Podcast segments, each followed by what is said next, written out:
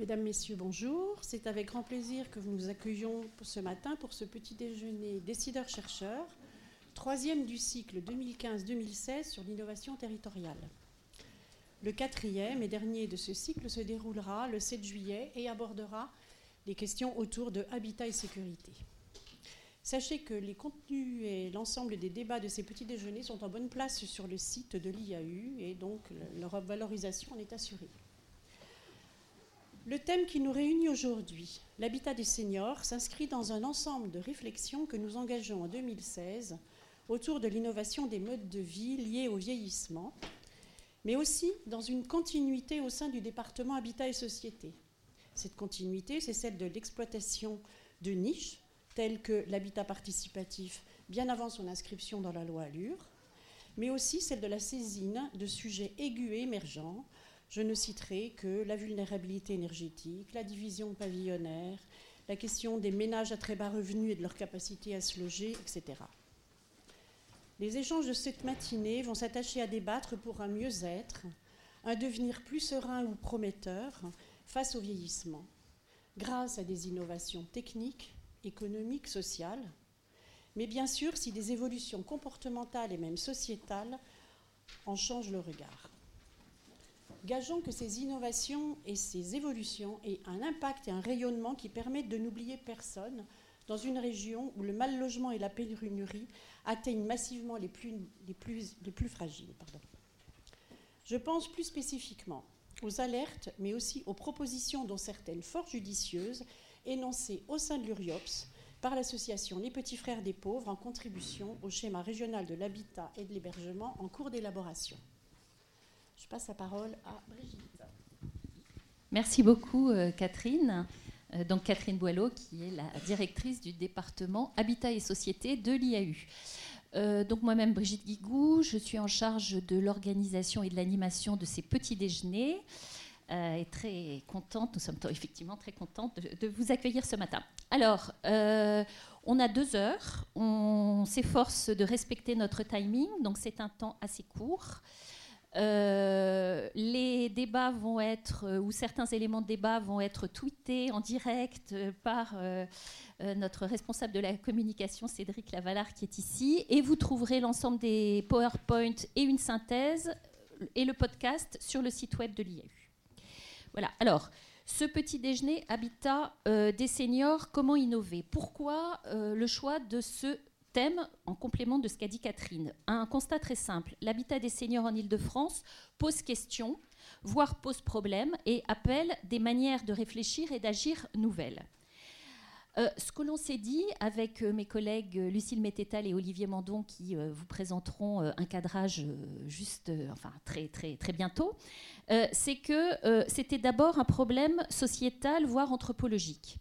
Notre société est en effet fondée, comme le dit euh, Pierre-Henri Tavoyot, qui a écrit un, très bon, qui est un philosophe, qui a écrit un très bel ouvrage qui s'appelle Philosophie des, âges de la vie, publié en 2007, dont vous trouverez la référence comme euh, euh, d'ailleurs une série de, références dont qui seront citées aujourd'hui sur notre site web. Donc Pierre-Henri Tavoyot nous dit que dans notre conception moderne, occidentale, l'individu idéal typique, en quelque sorte, c'est qui? C'est l'homme adulte dans la force de l'âge. Or, le vieillissement va remettre en question cette idée, cette idée peut-être ce mythe d'ailleurs, euh, puisque, comme tout le monde le sait, les personnes qui vieillissent sont de moins en moins autonomes, leur espace se raccourcit, se rétrécit dans la ville et euh, appelle des aménagements de leur logement. Et, autre élément important, vieillir, c'est aussi voir dans son logement l'irruption de professionnels du social, du médico-social, ce qui génère des tensions et transforme le rapport euh, à la culture du domicile.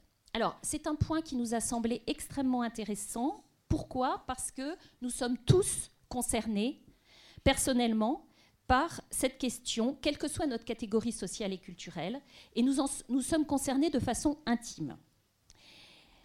C'est pourquoi nous avons fait le choix, dans la première intervention de ce petit déjeuner décideurs-chercheurs, d'aborder de, front ces enjeux et de faire appel à un psychosociologue, Eliane Jaoui, euh, euh, psychosociologue qui va croiser l'analyse du sujet et l'analyse sociétale. Notre but, en fait, c'est un petit peu de décaler le regard au travers euh, de cette intervention, d'interroger ces questions fondamentales sous un angle non seulement fonctionnel et technique, mais sous un angle plus intime, plus psychosociologique. Euh, Eliane Jaoui va appuyer d'abord son propos sur le vécu des personnes âgées, sur la singularité de leur parcours et sur le vécu des soignants. Il s'inscrit en cela dans une évolution de la recherche qui, ces dernières années, a investi cette sphère du vieillissement des personnes âgées et de l'habitat, et qui est plutôt représentée par des sociologues comme Dominique, Argou, Simone Pennec ou euh, Madame Mambrado. Alors, première intervention. Nous sommes concernés aussi évidemment de façon politique parce que cette question du vieillissement, derrière, il y a des enjeux économiques, des enjeux de solidarité des modèles de société. Euh, ces enjeux, on le sait, sont particulièrement massifs en Ile-de-France. Euh, en raison euh, notamment du coût très élevé du logement et donc des difficultés de logement d'une partie des personnes âgées dont les ressources sont limitées. Mes collègues aborderont cette question dans leur cadrage. auparavant, on le sait, la question euh, de, euh, du vieillissement et de la perte d'autonomie était d'abord prise en charge par le secteur gérontologique, par le médico-social, sur la base d'un modèle de solidarité à la française qui avait tendance à homogénéiser euh, la catégorie des personnes âgées. récemment, et là, je fais référence à un article de Dominique Argou, euh, qui est aussi un sociologue qui a travaillé euh, de façon très intéressante sur ces questions. Récemment, il y a eu une évolution du modèle avec euh, on peut dire, une montée des acteurs de l'habitat dans la sphère de cet enjeu du vieillissement des personnes âgées dans l'habitat. donc, constat d'un investissement des acteurs de l'habitat public et privé que nous avons fait qui induit des recompositions, des innovations, des, expérimentations et qui implique des bailleurs sociaux, vous êtes nombreux dans la salle, euh, qui implique des associations, qui implique des promoteurs privés, sans oublier bien sûr les collectivités locales et l'État. C'est pourquoi euh, nous avons, pour la deuxième intervention, fait appel à un opérateur privé, un promoteur, Marianne Développement, qui est ici représenté par Monsieur Éric Vialatel, et euh, qui donc va nous expliquer comment il a monté des opérations innovantes, intéressantes, de logement social intergénérationnel, qui constituent de nouvelles formes d'habitat. Euh, voilà, donc c'est de toutes ces questions dont nous souhaitons discuter euh, ce matin au travers euh, de trois interventions. D'abord en vous présentant un peu le cadrage, donc une première intervention qui va être faite par l'IAU, par donc mes collègues Olivier Mandon et Lucille Mététal qui sont en train de réaliser une étude sur cette question de l'habitat des personnes âgées, puis l'intervention du chercheur Eliane Jaoui et de Monsieur Vialatel. Et ensuite, on ouvrira le débat avec vous pour euh, discuter de toutes euh, ces questions et enjeux. Voilà, donc je vais laisser la parole à Lucille et Olivier. Merci euh, Brigitte. Donc oui, effectivement, après avoir considéré...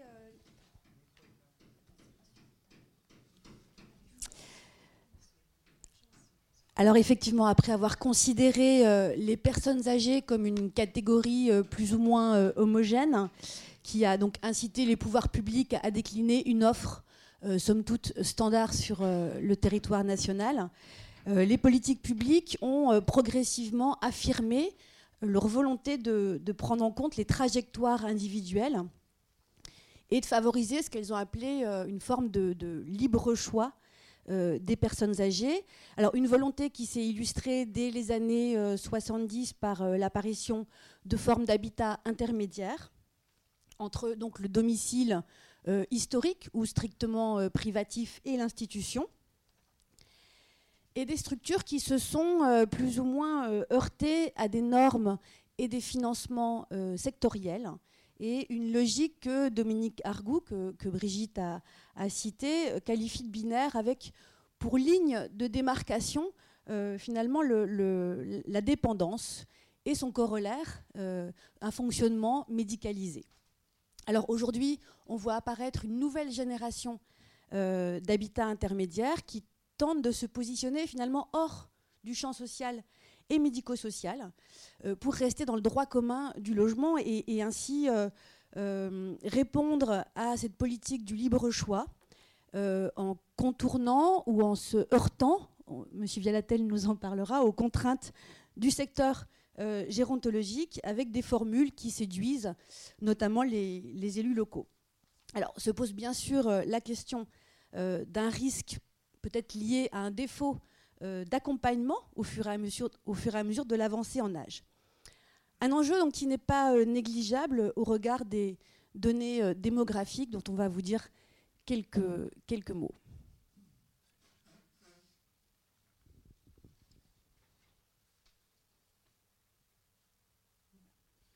Bonjour. Alors, il ne s'agit pas de faire un, bilan démographique général euh, de l'évolution euh, de la société francilienne, mais euh, de rappeler quelques éléments de base issus d'ailleurs de travaux de l'IAU, notamment par Mariette Sago, où on voit qu'on est dans une société vieillissante, même si la région francilienne vieillit moins vite que le reste euh, du territoire euh, francilien.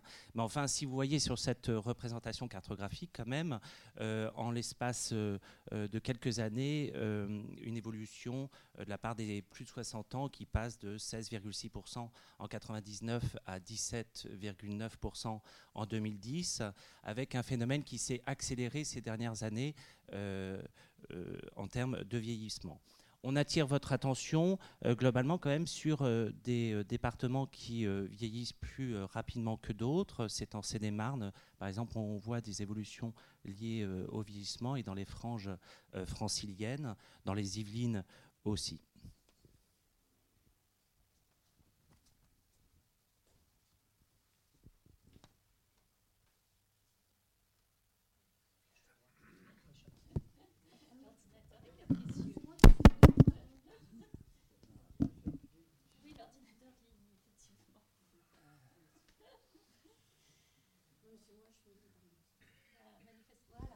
Alors, vous avez ici, euh, donc toujours les travaux de Mariette Sago, vous avez ici un, scénario euh, tendanciel qui vous montre l'augmentation des effectifs euh, franciliens des plus de 60 ans et notamment des plus de 85 ans, où on voit en fait ces effectifs s'amplifier nettement à partir de, 2030, avec plus 52% en fait d'ici 2030 et plus 134% d'ici 2040.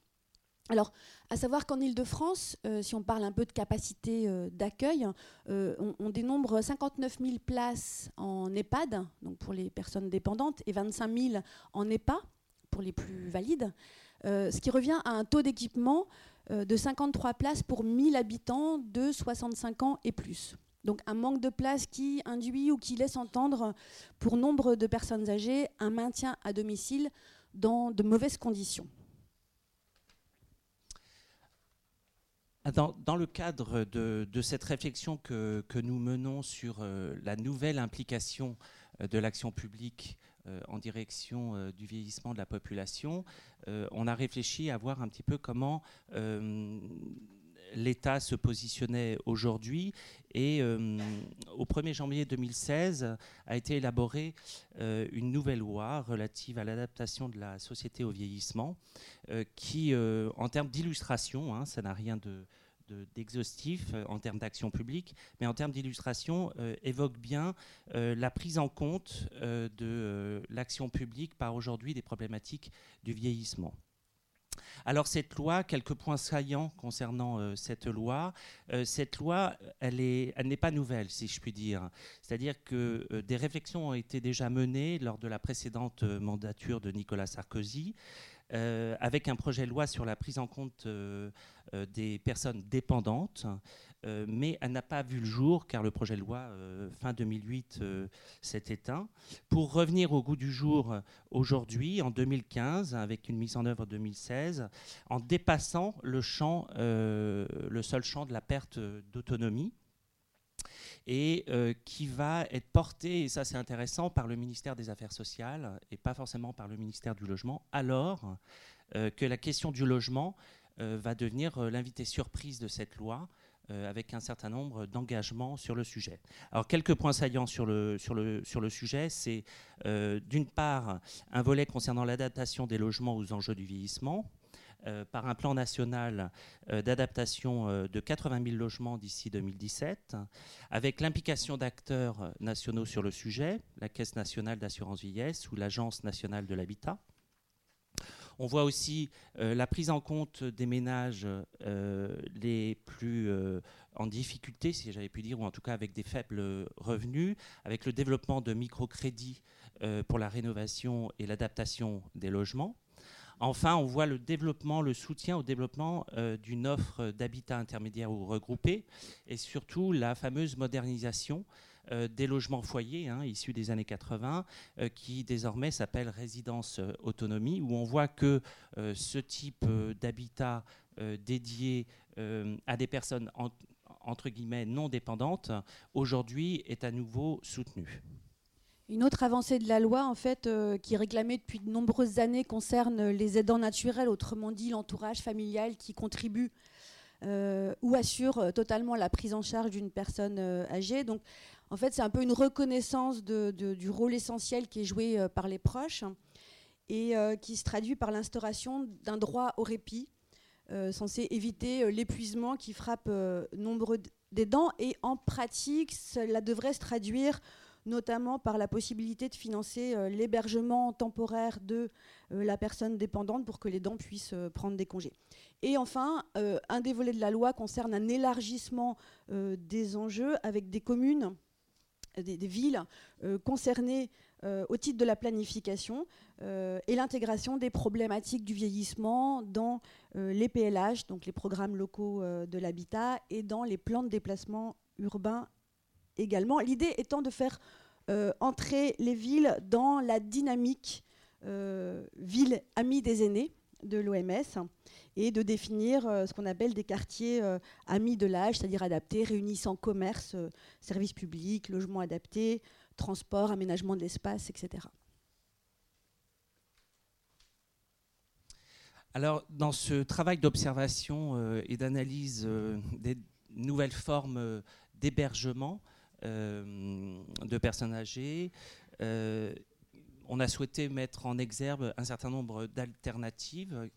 Alors, il est vrai qu'aujourd'hui, euh, nombreux acteurs publics travaillent sur le sujet, mais là, il, nous, intéressait d'essayer de, comprendre un petit peu comment aujourd'hui les personnes âgées pouvaient trouver des alternatives innovantes pour répondre à leurs nouveaux besoins. Hein, parce que suite à ces évolutions démographiques de, vieillissement de population, et euh, de nouvelles formes très variées apparaissent.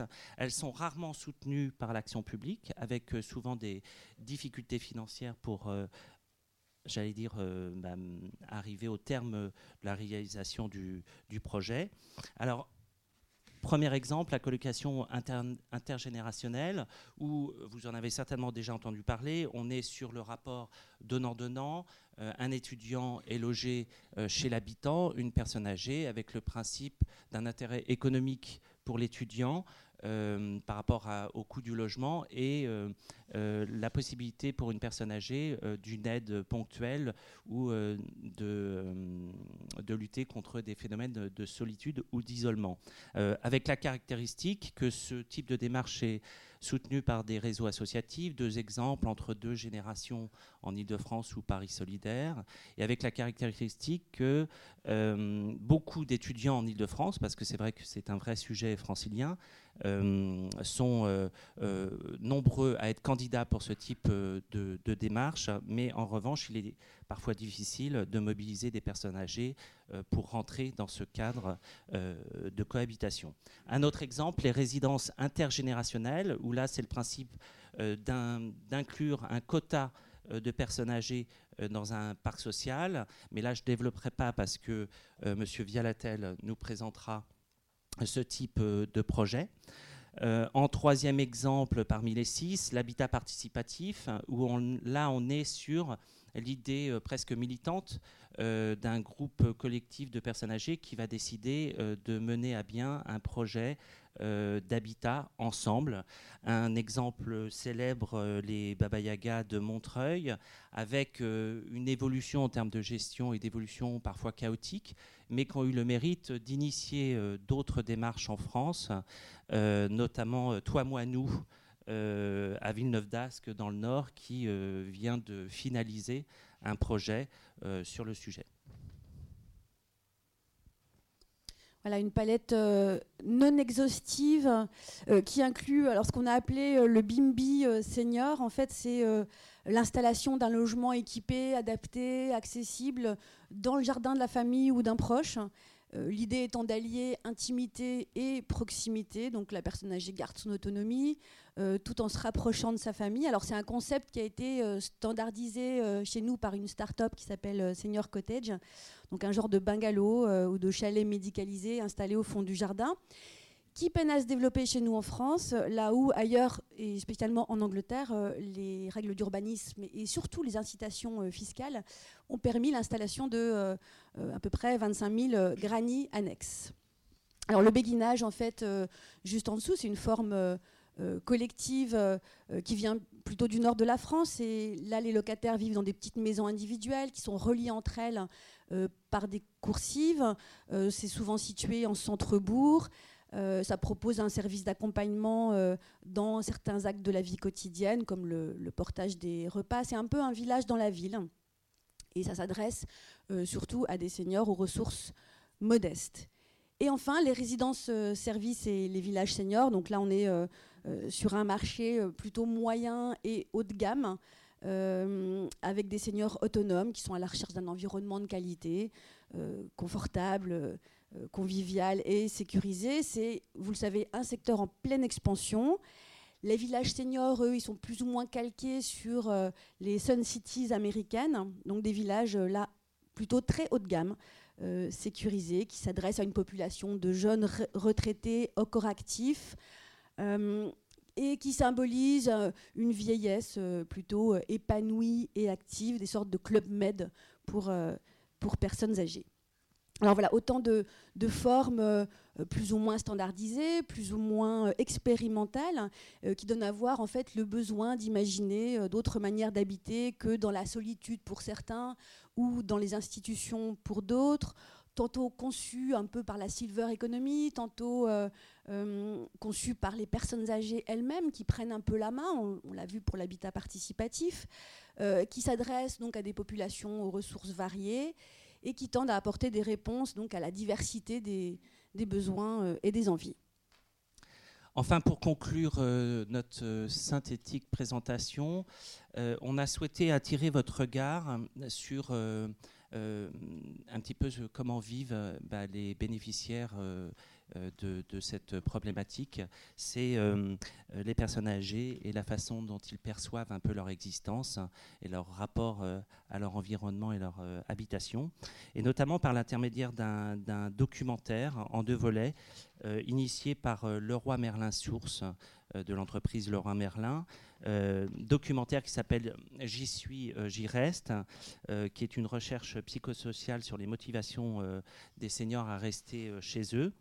Et euh, on vous suggère quelques verbatims euh, de, ces, euh, de, ces personnes interviewées qui sont extrêmement riches d'enseignements que vous pourrez découvrir en attendant l'intervention de M. Djaoui. merci. Merci Olivier, merci Lucille. donc on voit au travers de votre intervention que euh, même sur l'enjeu de l'habitat des seniors, la mondialisation est en marche avec des modèles de produits immobiliers qui viennent du monde anglo-saxon ou des pays du Nord et qui se diffusent plus ou moins chez nous d'ailleurs. Euh, en fonction de euh, notre culture et de notre modèle social. Je pense qu'on va y revenir pendant les interventions et le débat. Quand est-ce que nous pourrons lire votre, votre étude?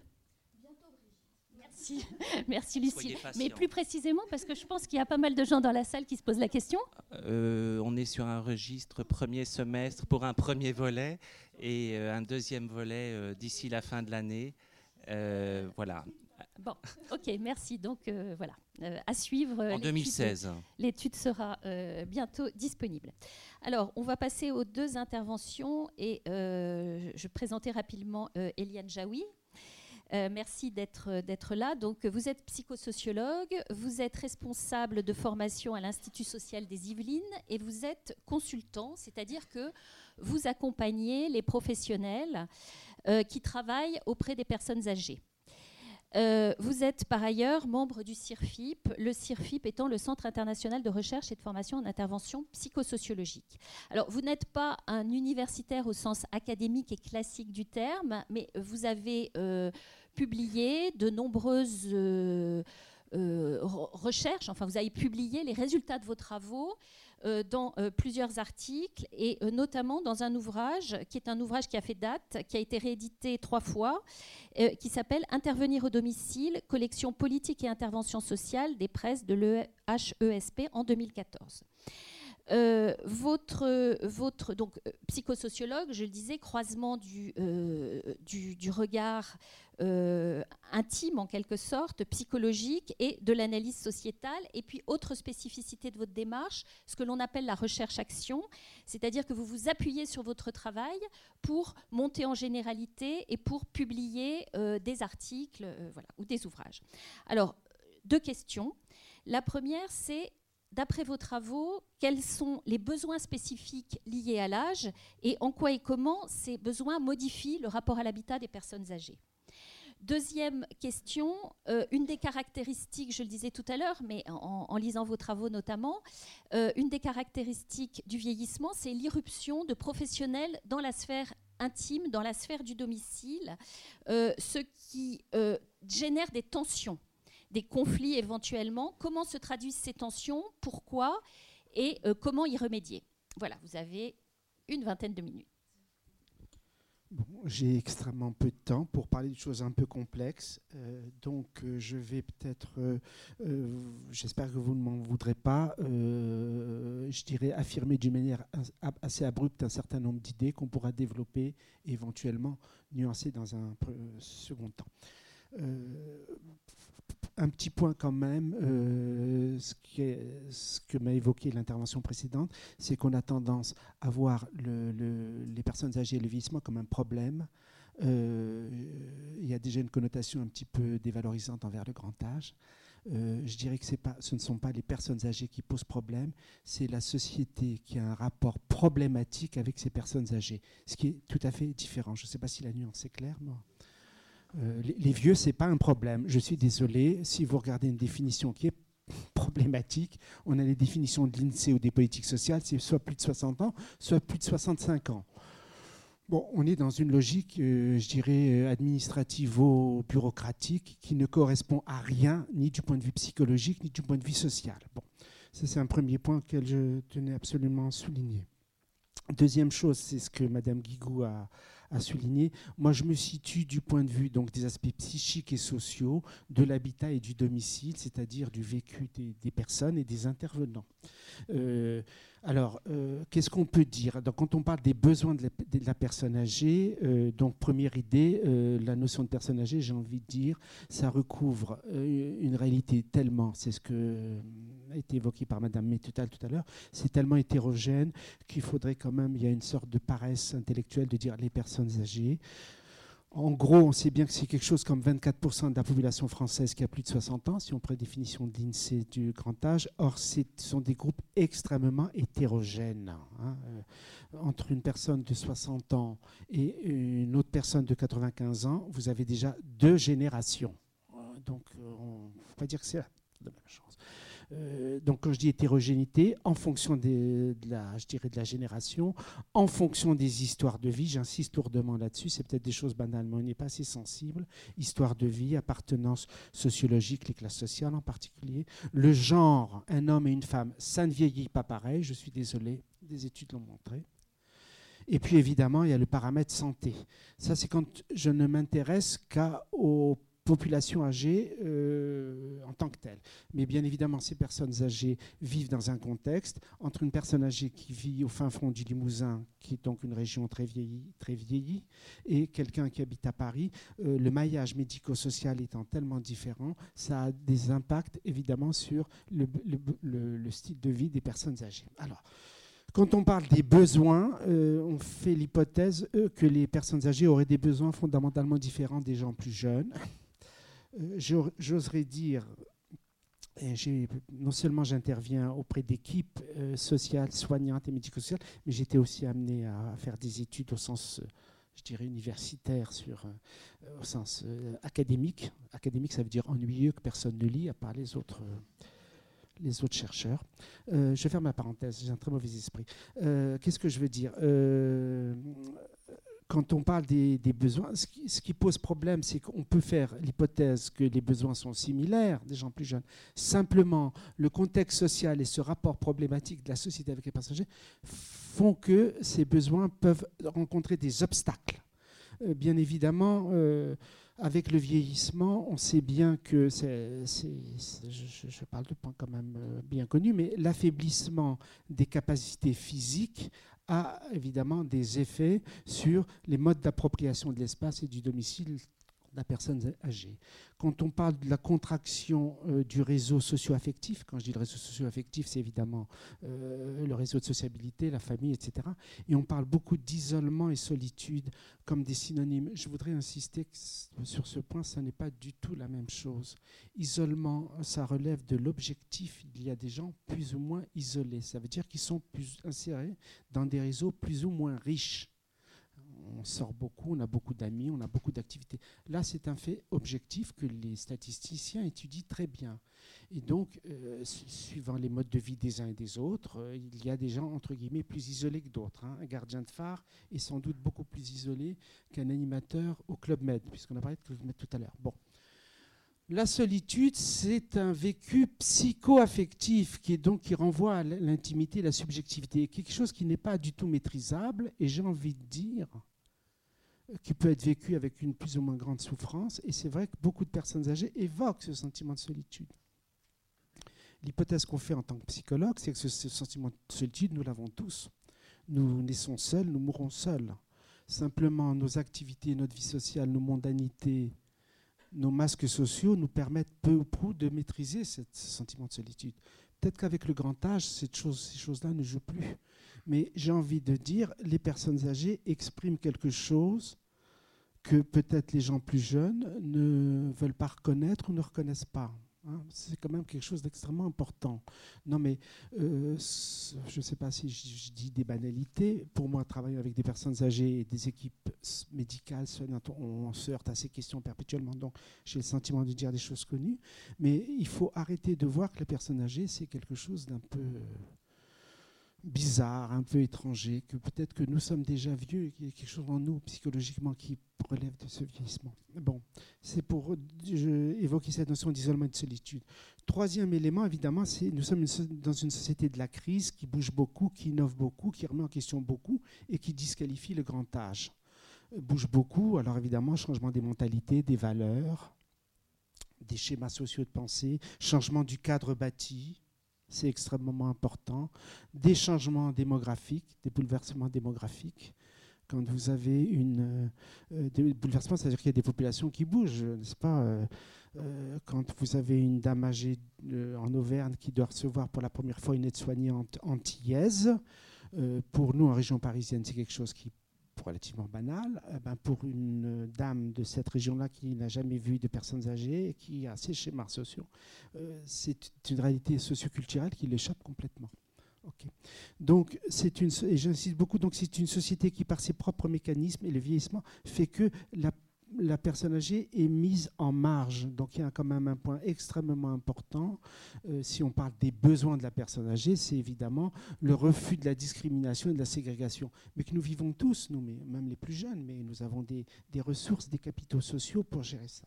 Alors si je dois faire une sorte de recensement quand même qui émerge dans les discours, bon, alors premier point quand même, besoin, c'est évidemment euh, la sécurité.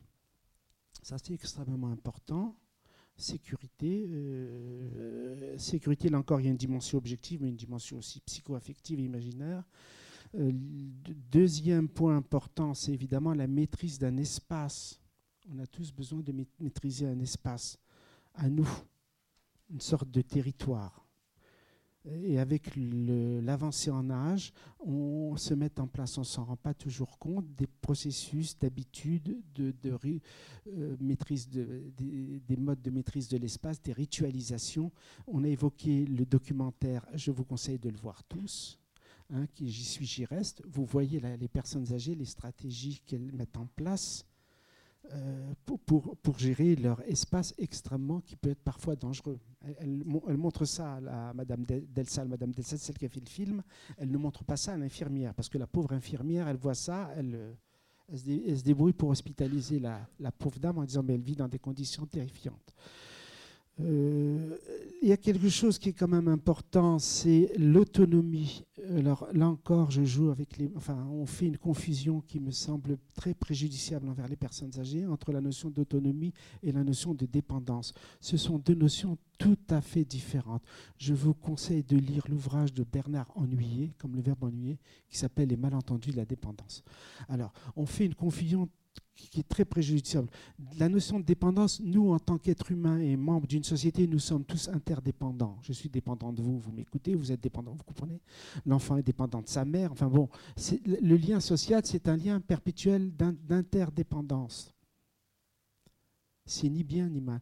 La notion d'autonomie relève à autre chose. La notion d'autonomie, c'est la capacité de se donner hein, si on prend la définition, ses propres lois dans son propre mode de vie, hein, de se donner ses propres règles. Ce qui fait que sous prétexte qu'une personne âgée, vu ses problèmes de santé, devient plus dépendante qu'un plus jeune, on finit par lui nier son autonomie. Est-ce que vous voyez la nuance?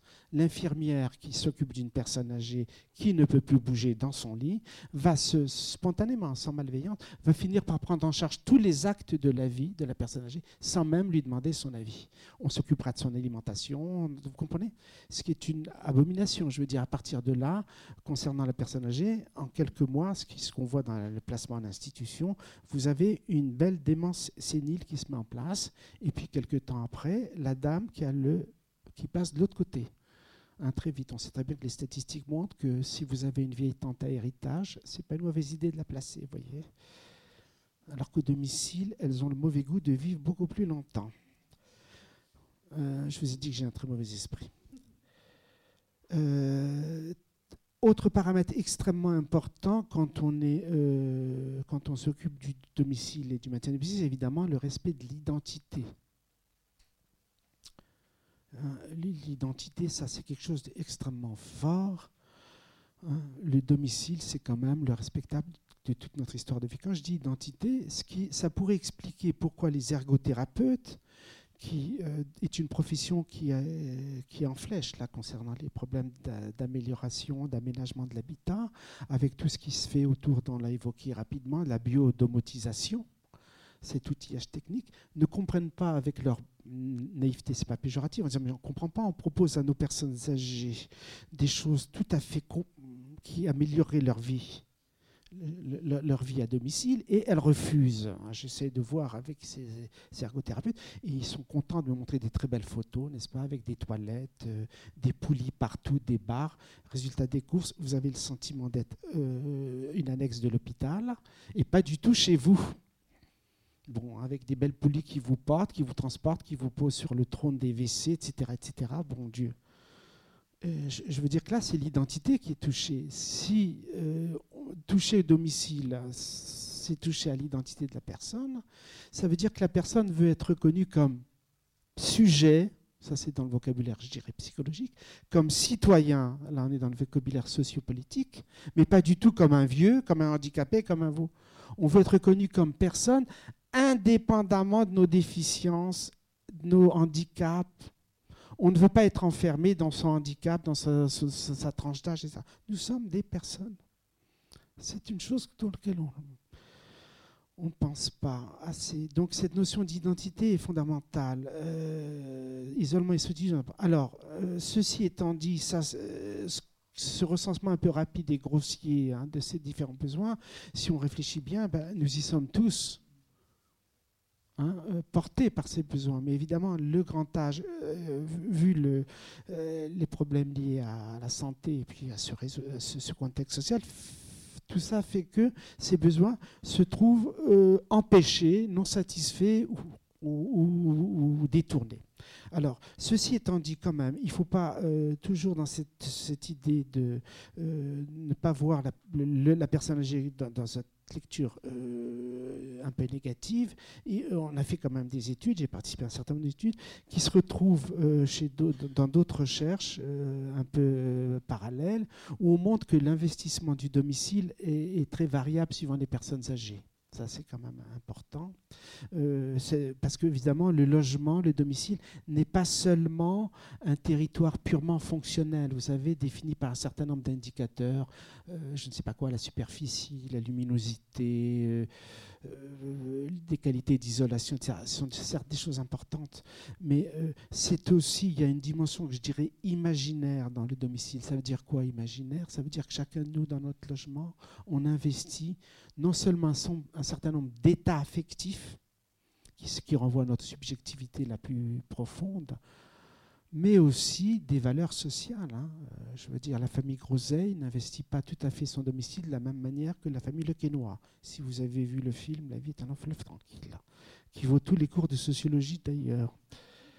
Euh, donc, euh, certes, il y a cette dimension objective, il y a aussi la dimension patrimoniale, si je reste dans l'objectif, c'est-à-dire la valeur, c'est un bien, euh, juste une petite statistique, entre 60 et 80 ans, plus de 70% des personnes sont propriétaires. Vous voyez un peu Parce que c'est lié à toute une histoire de vie. Vous voyez qu'on est déjà dans la dimension imaginaire. Imaginaire, ça ne veut pas dire, euh, ça ne revient pas au leur. Hein. c'est tout cet ensemble d'images, de valeurs, d'états affectifs.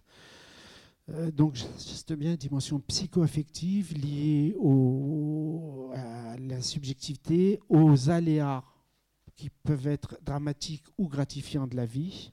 Au rapport au corps, on investit notre corps. Vous savez que le lien entre domicile et corps, c'est quelque chose de très connu, hein, de très très ancien. Et puis alors, il y a la dimension sociale que j'évoquais tout à l'heure, c'est-à-dire le statut social, l'identité.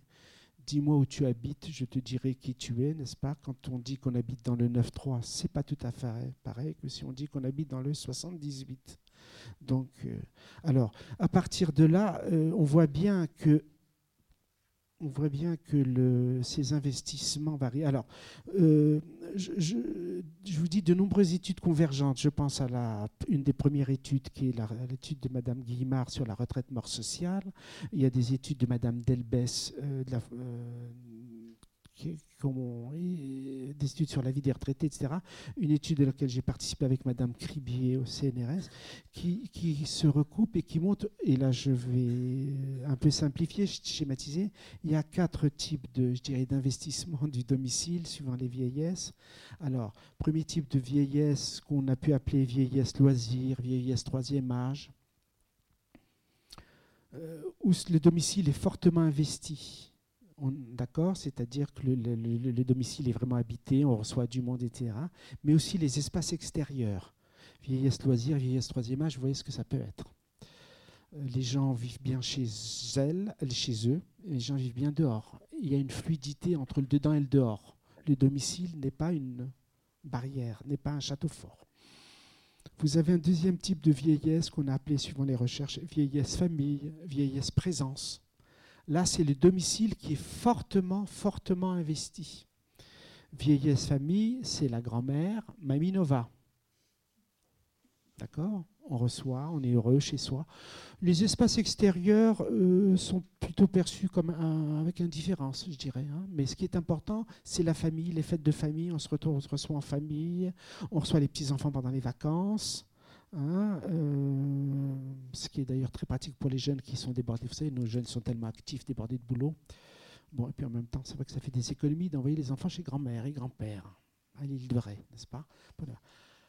Bon, vieillesse famille, chez la Nova, vous avez le dans la famille euh, présence, vous voyez cette notion de présence. Vous avez aussi le grand-père bricoleur qui est son gendre qui évidemment a deux mains gauches pour bricoler. Vous voyez un peu le genre de c'est toujours famille, présence. Il y a une filiation, il y a une transmission, il y a une notion d'identité dans le temps. Ça, c'est. Je dirais que là encore, le domicile est extrêmement valorisé. Les espaces extérieurs, on va dire qu'on est un peu indifférent. C'est pour ça que vous avez certaines personnes âgées qui sont très très bien. Je pense à une dame qui est très très bien chez elle et qui ne souhaite pas vraiment sortir. Elle lit les journaux éventuellement que lui amène son auxiliaire de vie, elle regarde la télé, elle est à la fenêtre à regarder dehors, qui passe, qui repasse, mais elle est très bien. Et puis alors vous avez la petite jeunette assistante sociale, mais madame, il faut sortir. Vous, vous avez cet activisme qui est terrifiant. Bon Dieu, qu'on laisse tranquille les personnes âgées. Oh, on est dans cette voilà, famille présence. La personne est très bien, avec euh, éventuellement du temps pour elle, pour revivre son histoire, etc. Troisième type de vieillesse, c'est la vieillesse activiste. Activisme. Alors, on va dire que le, le domicile est vécu soit avec indifférence, soit refusé, violemment refusé. Alors, c'est la vieillesse, la personne qui bouge beaucoup, qui est tout le temps dehors en fait, être enfermé à domicile, c'est quelque chose qui renvoie à, des, images affectives un peu mortifères, dépressives. Alors, vieillesse active, la, femme qui est capable de faire trois fois le tour du monde, mais qui ne peut pas vivre chez elle, qui sort. Et dès qu'arrive le samedi soir avec la personne, d'un seul coup, elle téléphone aux copains, aux copines, est-ce qu'on peut. D'accord? Il y a quelque chose qui est de l'ordre peu d'un fond dépressif. Vous avez la personne âgée, le bonhomme militant, l'ancien combattant, l'ancien syndicaliste, qui est toujours dehors, qui est toujours à revendiquer. Donc le domicile est soit vécu avec indifférence, fonctionnel, soit euh, rejeté, disqualifié. Par contre, on est beaucoup dans l'extérieur. La vie sociale, la vie militante, la vie politique, la vie associative. Quand on dit, oh là là, pour son âge, qu'est-ce qu'elle est active Moi, en tant que psychologue, je pourrais me poser des questions. Vous voyez un peu? Vieillesse, activisme. Et le dernier type de vieillesse, c'est ce qu'on appelait, ce que ça, ça a marqué, c'est le titre du bouquin de Madame Guimard, La mort sociale non seulement le domicile est disqualifié, dévalorisé, mais même les espaces extérieurs. Bon, alors voyez bien que je suis à cheval sur le psychologique et social parce que ces quatre types de vieillesse, entre guillemets, correspondent aussi à des appartenances sociales qui sont tout à fait différentes. Pour aller vite, la vieillesse mort sociale, ce sont des personnes âgées qui ont eu des métiers extrêmement difficiles, dominés, euh, oppressifs, peu valorisés, physiquement très durs, et quand arrive la retraite, ils sont complètement cassés, j'ai envie de dire. Évidemment, la vieillesse loisir, euh, troisième âge, comme disent les sociologues, ce sont plutôt des personnes âgées qui ont des capitaux sociaux, symboliques, financiers, n'est-ce pas? Dans une étude que j'ai faite, on a une dame de 75 ans, médecin, qui a été chercheur sur les problèmes du sang, n'est-ce pas? Dans un à l'INSERM est retraitée, elle continue à avoir une vie sociale extrêmement riche parce que bénévolement, elle aide son laboratoire, son ancien laboratoire de recherche, à organiser des colloques ou des congrès médicaux aux quatre coins du monde bénévolement. Donc elle s'occupe de tout ce qui est la logistique. Et en même temps, elle voyage beaucoup. Alors elle est par Mont et par Vaux. C'est deux exemples un petit peu euh, extrêmes. Bon, la vieillesse famille, etc. Voilà. Alors, euh, on voit bien qu'on est dans des des modes d'investissement qui sont à cheval sur le psychique et sur le social. Je suis dans les temps ou pas? Oh Vous, vous, me rajoutez. Vous me rajoutez à mes anxiétés naturelles un stress en plus. Bon, alors, si on parle maintenant de tout ce qui est euh, maintien à domicile, concernant le grand âge, alors, il y a un, un, point, un point fort historiquement, c'est le fameux rapport Larocque de 1962 c'est ce fameux Larocque qui a, mm, qui a développé cette notion de maintien à domicile, dont l'idée première, fondamentale, était de, que la personne âgée continue à être membre et participer à la vie sociale. C'est ça l'idée. Et le glissement qu'il y a eu quand on parle maintenant de maintien à domicile, c'est en effet cette médicalisation, c'est-à-dire d'une idée positive, qui est que la personne âgée continue à avoir sa place dans le concert social. On est arrivé à voir que être vieux, c'est déjà une, maladie. Quoi. Alors, bon, être vieux, c'est une maladie. Euh, vous, me sentez indigne, là, j'ai envie de. Je me retiens. Donc, on a mis à partir de là, donc il y a eu ce détournement, et on a mis en place donc des politiques de santé publique et sociale qui ont multiplié des dispositifs, des équipements, et donc des professionnels du domicile. Il y a maintenant quasiment euh, en politique publique les politiques du domicile. Alors, euh, ça a un effet paradoxal. D'une part, ça a une visée euh, évidemment positive de maintien des personnes euh, âgées chez elles, mais en même temps, ça finit par stigmatiser par stigmatiser la personne âgée. Je peste tout le temps et quand je suis invité par des conseils départementaux, pour euh, parler de ces questions-là, conseil départemental, qui finance beaucoup de dispositifs envers des personnes âgées. Ils sont très fiers, n'est-ce pas? Vous avez les belles voitures du conseil départemental, maintien à domicile, partage des repas n'est-ce pas? Alors ça veut dire que si vous êtes au fin fond du Calvados, vous avez la petite voiture blanche qui vient voir Monsieur. X. tout le monde est au courant que Monsieur X reçoit. Alors avec une connotation cas social, puisque souvent des gens n'ont pas de moyens financiers. Et alors je suis très fier quand je suis invité par des conseillers départementaux. Euh, que mon agressivité naturelle, je dire que c'est une abomination. Je dis devant l'élu, une abomination, parce qu'en plus c'est une faute déontologique le respect de l'intimité, hein, le secret médical éventuellement. Donc tout le monde est au courant que M. X est suivi par le service d'hospitalisation et de maintien à domicile. Ce qui est donc, euh, pour le coup, non seulement on empiète sur l'intimité de la personne âgée, mais en plus le secret médical se trouve violé là. Alors vous voyez la tête de l'élu et je suis très content. Bon, alors. Bon, alors. L'intervention. Alors, euh, il y a un certain nombre de, paradoxes qui se posent. Euh, c'est que, euh, alors, au niveau du vécu de la personne âgée elle-même, il on pense beaucoup au sentiment d'intrusion, violation de l'intimité. Mais il n'y a pas que ça. Quand même, ça c'est important. pour certaines personnes âgées, elles vivent l'intervention comme un étayage, et ça c'est positif, un soutien, étayage. Elles sont portées. Ça c'est extrêmement positif un étayage. Et troisième idée que j'ai vue dans le cadre de mes études, c'est aussi une forme de maintien du lien social. Parce que la personne, l'infirmière, l'aide-soignante, l'auxiliaire de vie qui vient, quelque chose, c'est vient de l'extérieur vers, l'intérieur. Et puis alors dans les petits villages, tiens, vous avez encore changé de coiffure? La petite vieille qui dit ça à de vie. Oui, ben, bon, on parle, et puis tiens, je vous ai vu par la fenêtre euh, avec le beau jeune homme blond, c'est votre mari, ça? Il y a du lien social qui se crée. Mais euh, ceci dit, un certain nombre de paradoxes. Euh, pour l'intervenant, lui, c'est beaucoup plus complexe parce qu'il se trouve intervenir sur un champ qui n'est quand même pas officiellement prévu.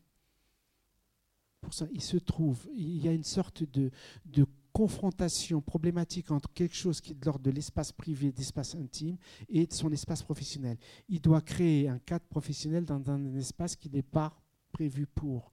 Une infirmière qui fait un soin dans un dispensaire, elle est dans son territoire à elle qu'elle maîtrise. Le temps, l'espace, le cadre.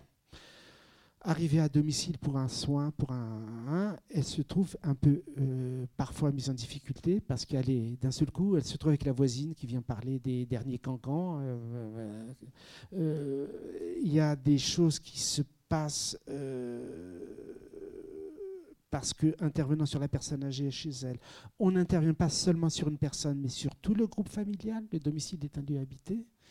Il y a des conflits et des tensions. On a évoqué les aidants avec le parent, en particulier les femmes d'une personne âgée vivent très très mal l'intervention d'autres professionnels parce qu'elles sentent que leur territoire est envahi. L'épouse est envahi par une autre femme.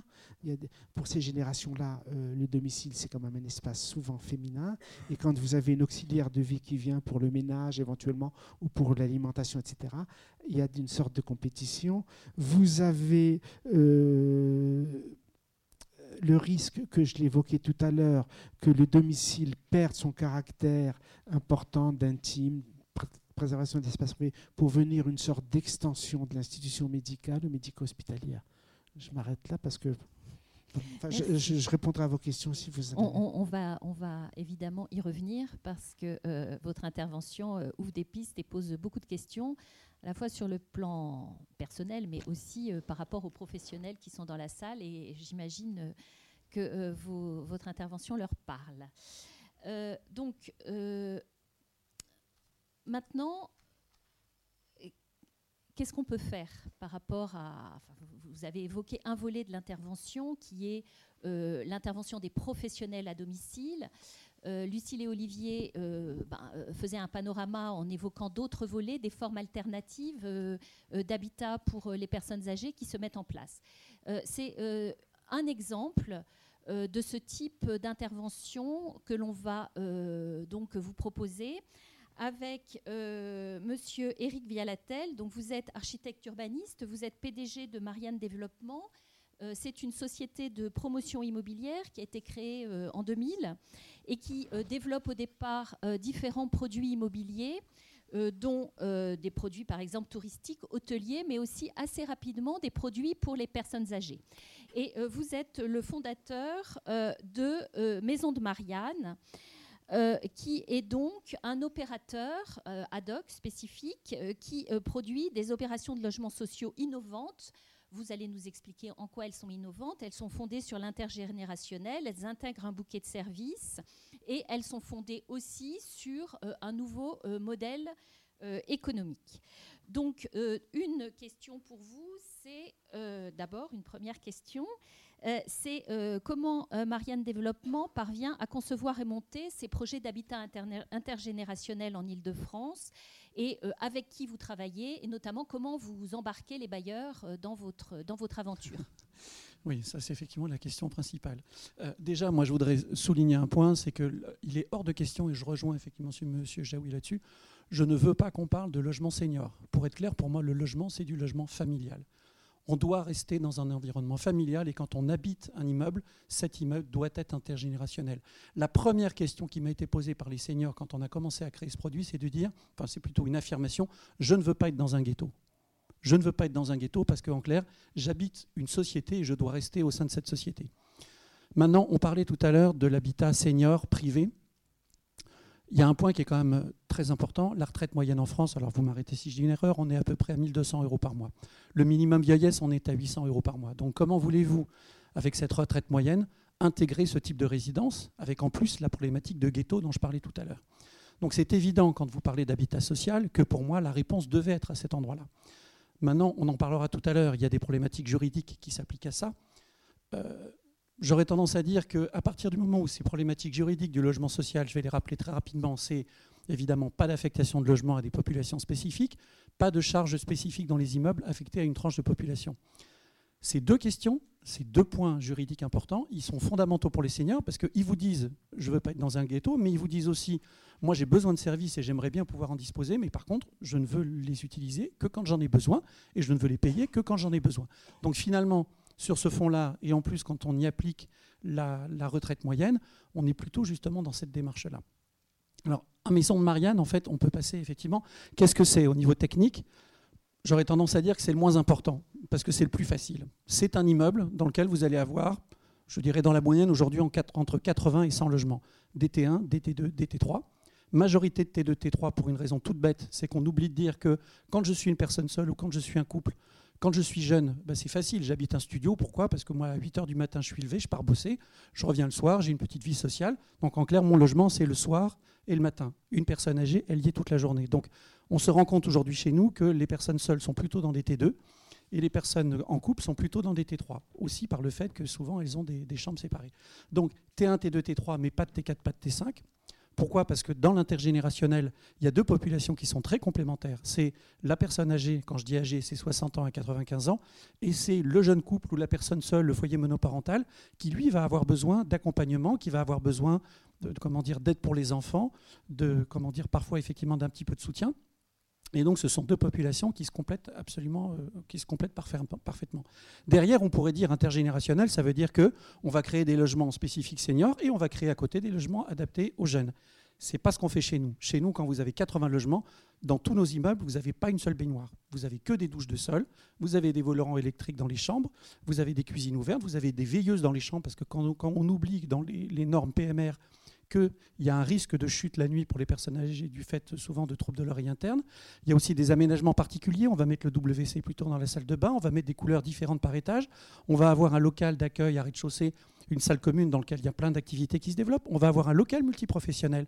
Parce qu'effectivement, quand on parle de service à la personne, j'y viendrai très rapidement tout à l'heure, on oublie aussi le confort du service, le confort pour le locataire, mais aussi le confort pour le prestataire. Tous ces éléments-là, mis bout à bout, on arrive à un immeuble qui rentre pour autant dans le logement social familial traditionnel. C'est-à-dire que pour le bailleur social, cet immeuble se gère de manière tout à fait classique. La seule chose qu'il y a, c'est que quand on parle de, comment de, recevoir et d'accueillir des personnes âgées, on reçoit également des personnes, des, populations plus jeunes, et que ces résidences, il faut aussi savoir les animer. Et quand on dit les animer, vous avez deux manières de le faire. Soit vous prenez la personne âgée, la personne jeune comme quelqu'un de statique à qui il faut tout apporter, ou alors, moi je dis toujours, le monde est ce que l'on en fait, c'est-à-dire qu'il faut savoir les motiver pour leur dire, vous êtes vous-même les acteurs de votre vie. Et savoir, on ne peut pas leur demander à tous, mais il y a certaines personnes qui vont être fortement demandeuses d'animation, de créer des animations sans forcément aller vers de la belote ou vers des, soirées loto, mais vous pouvez avoir des animations, bah, je pourrais en parler tout à l'heure, qui sont complètement hallucinantes quand on parle de population senior. Donc tous ces éléments mis bout à bout, ça nous démontre, nous, depuis 8 ans qu'on a créé ce produit, qu'il n'y a, je dirais, pas de population cible. On ne peut pas définir ce que peut être le mot senior. Pour moi, le mot senior n'existe pas. Il y a des gens vieux à 20 ans et il y a des gens très jeunes à 95 ans. Il faut simplement savoir intégrer euh, cet élément-là. Après, on va passer effectivement à l'élément supplémentaire. Là, vous avez vu l'élément émerger de l'iceberg. Après, il y a tout ce qui se fait au sein d'un immeuble. Donc, évidemment, je parlais effectivement d'accession à des générations différentes. C'est bon, c'est bon, vous embêtez pas. Donc, avec des activités qui sont organisées dans la salle commune, des activités qui sont organisées au départ par des animateurs, des animateurs de notre société, mais qui vont très vite être majoritairement pris en main par les locataires. Ça veut dire quoi? Ça veut dire que quand je livre une résidence à un bailleur social, je livre un immeuble, je livre également la mise en place de services, c'est-à-dire qu'on va aller chercher les prestataires de services dans la commune. Moi, le coiffeur qui travaille dans toutes mes résidences, c'est le coiffeur qui est juste à côté et qui va venir chez nous pour faire sa prestation. On va avoir le portage de repas, voilà tous ces éléments-là, mais ces éléments-là, ils vont être transparents. Ces prestataires, ils rentrent dans l'immeuble, ils n'ont pas besoin de sonner, ils n'ont pas besoin d'arriver avec un véhicule effectivement marqué euh, Conseil général. Ils rentrent de manière classique, comme pourrait le faire un locataire, il a son badge. Après, vous allez avoir un certain nombre de choses, c'est-à-dire que ces logements, pour moi, ils doivent être euh, adaptables. C'est-à-dire que quand on rentre et qu'on a 60 ans, on n'a pas les mêmes besoins quand on en a 95. Donc à un moment donné, je vais avoir besoin, par exemple, que les prestataires rentrent dans mon logement euh, sans forcément que je sois dans la capacité de leur ouvrir on s'est rendu compte que ces produits, ces besoins n'existaient pas forcément. La force de frappe qu'on a, vous le verrez après, effectivement, on a aujourd'hui à peu près une cinquantaine de projets en développement, outre les opérations qu'on a déjà réalisées. Ça nous donne le poids vis-à-vis des industriels pour aller les chercher. Donc en clair, nous, nos équipements techniques, on est capable de les faire développer et de les créer. Donc pour donner un des exemples qu'on a créés, il y a une serrure auto-alimentée qui est comment dire, connectée en fait, à l'ordinateur de l'immeuble. Quand la personne âgée en a besoin, on vient le monter à la place du canon de la porte de serrure. Instantanément, elle est programmée. Ça veut dire que tous les prestataires qui ont besoin de rentrer dans le logement le, le feront de manière naturelle. Le gros avantage, c'est que cette serrure, si à un moment donné l'infirmier ne passe pas, elle va comprendre que l'infirmier n'est pas passé, elle va envoyer un message d'alerte. Ce message d'alerte, on peut l'envoyer absolument partout. C'est transparent, ça ne se voit pas. Et pour autant, effectivement, ça existe. Et toujours chez nous, c'est totalement gratuit. Un autre élément, et puis après j'arrêterai là, on a créé une assurance avec AXA parce qu'on s'est rendu compte que la population senior était une population qui pouvait être abusée. Moi j'ai vu une personne âgée se faire facturer un carreau, de fenêtre 800 euros. On a créé avec AXA une assurance qui fait que quand vous habitez chez nous, vous avez un seul numéro de téléphone, vous appelez ce numéro, vous, vous dites ce que vous avez comme problème dans votre logement, on va vous envoyer le réparateur. Tout ce qui correspond au logement est pris en charge, tous vos produits de moins de 7 ans sont pris en charge. Les produits qui ont plus de 7 ans, le réparateur va intervenir, va faire un devis, appeler l'assurance, le négocier et vous serez en droit de refuser cette intervention. Tous ces éléments-là, évidemment, nous les prenons en charge et c'est totalement gratuit pour les locataires. Ce qu'on fait, c'est que ce financement qui est nécessaire, euh, évidemment, ça coûte de l'argent, nous l'intégrons dans le cadre de la VFA. C'est-à-dire que vous pouvez dire, je vais intervenir une fois que l'immeuble est construit et à ce moment-là, il faut trouver les financements. Vous pouvez dire, je vais intervenir avant que l'immeuble soit construit. Et là, pour être clair, je prends un prix moyen, vous êtes sur des budgets aux alentours de 10 à 12 millions d'euros. Trouver de quoi financer cette mise en place dans ce budget, je ne vais pas dire que c'est facile, mais on y arrive. Le faire une fois que l'immeuble est construit, c'est impossible. Donc c'est aujourd'hui la démarche qu'on a, la démarche qu'on a entrepris. Après, effectivement, bon, ça vous montre à peu près aujourd'hui les interventions. C'est un produit relativement nouveau puisque la première résidence qui correspond à ce produit, elle a été livrée il y a à peu près trois ans. Aujourd'hui, on va arriver bientôt à la dixième opération livrée. On a à peu près 40 à 50 opérations aujourd'hui qui sont en développement. Donc j'ai tendance à dire qu'on a plutôt, euh, je dirais, un développement, euh, je dirais, euh, oui, qui nous pose d'ailleurs quelques petits soucis en ce moment. On a un petit peu de mal à suivre. Mais ce qui est très important pour nous également, c'est qu'on a aujourd'hui de plus en plus l'aval des bailleurs. Euh, il faut savoir une chose, c'est que quand on parle d'intergénérationnel, moi, la résidence où il y a le plus de jeunes, ben, en clair, j'ai pas plus de seniors dans, cette résidence-là que dans un immeuble social traditionnel. Et pour autant, j'ai un taux de satisfaction des locataires qui est au-delà de 90%. Donc ça, pour moi, c'est la plus grande fierté. La deuxième fierté, c'est de, savoir que, je m'excuse parce que c'est un peu violent, on meurt à domicile et que pour moi, c'est la meilleure des solutions. Se dire qu'on arrive à la fin de sa vie sans être obligé de passer par une case médico-sociale, c'est pour moi la meilleure des réponses. Je vous savais synthétique. bon, je, après, on, va poursuivre le débat. J'aurais aimé que vous, vous reveniez un, petit peu sur, sur le modèle économique. Euh, vous l'avez dit, la question financière est centrale. Dans le logement social, les personnes âgées qui restent dans le logement social, ce sont souvent des personnes qui sont très modestes parce que ça veut dire qu'elles n'ont pas eu l'opportunité de quitter le logement social pour accéder à la propriété. Euh, donc il y a évidemment une question économique et financière. Comment, euh, finalement, quel est votre modèle économique? Comment vous travaillez avec, avec les bailleurs? Bah, je, disais tout à l'heure, effectivement, on travaille sur la base de, vente d'immeubles en état futur d'achèvement. Le principe, c'est que pour nous, il est très important que cet immeuble ne coûte pas plus cher qu'un immeuble de logement social. Donc ça veut dire classique. Ça veut dire que les mètres carrés des locaux communs, les équipements des logements, euh, notre accompagnement, je dois arriver à l'intégrer, c'est-à-dire que je dois trouver, pour schématiser, 500, 600 000 euros d'économie, c'est-à-dire 5% d'économie sur le coût de construction du bâtiment. Ça, c'est notre méthodologie. Après, il y a un deuxième problème qui est le plus important pour moi, qui est de dire comment je peux pérenniser ce fonctionnement. Aujourd'hui, quand un bailleur achète un de nos immeubles, il a le petit classeur dans lequel il y a tous les prestataires de services, il a l'assurance, il y a les serrures, il y a plein d'autres choses, il y a un logiciel spécifique qu'on a développé. Pour autant, il y a un moment donné où je ne peux pas continuer à accompagner cet immeuble de manière pérenne. C'est-à-dire que quand je vends un immeuble, on va en général accompagner le bailleur social pendant trois ans.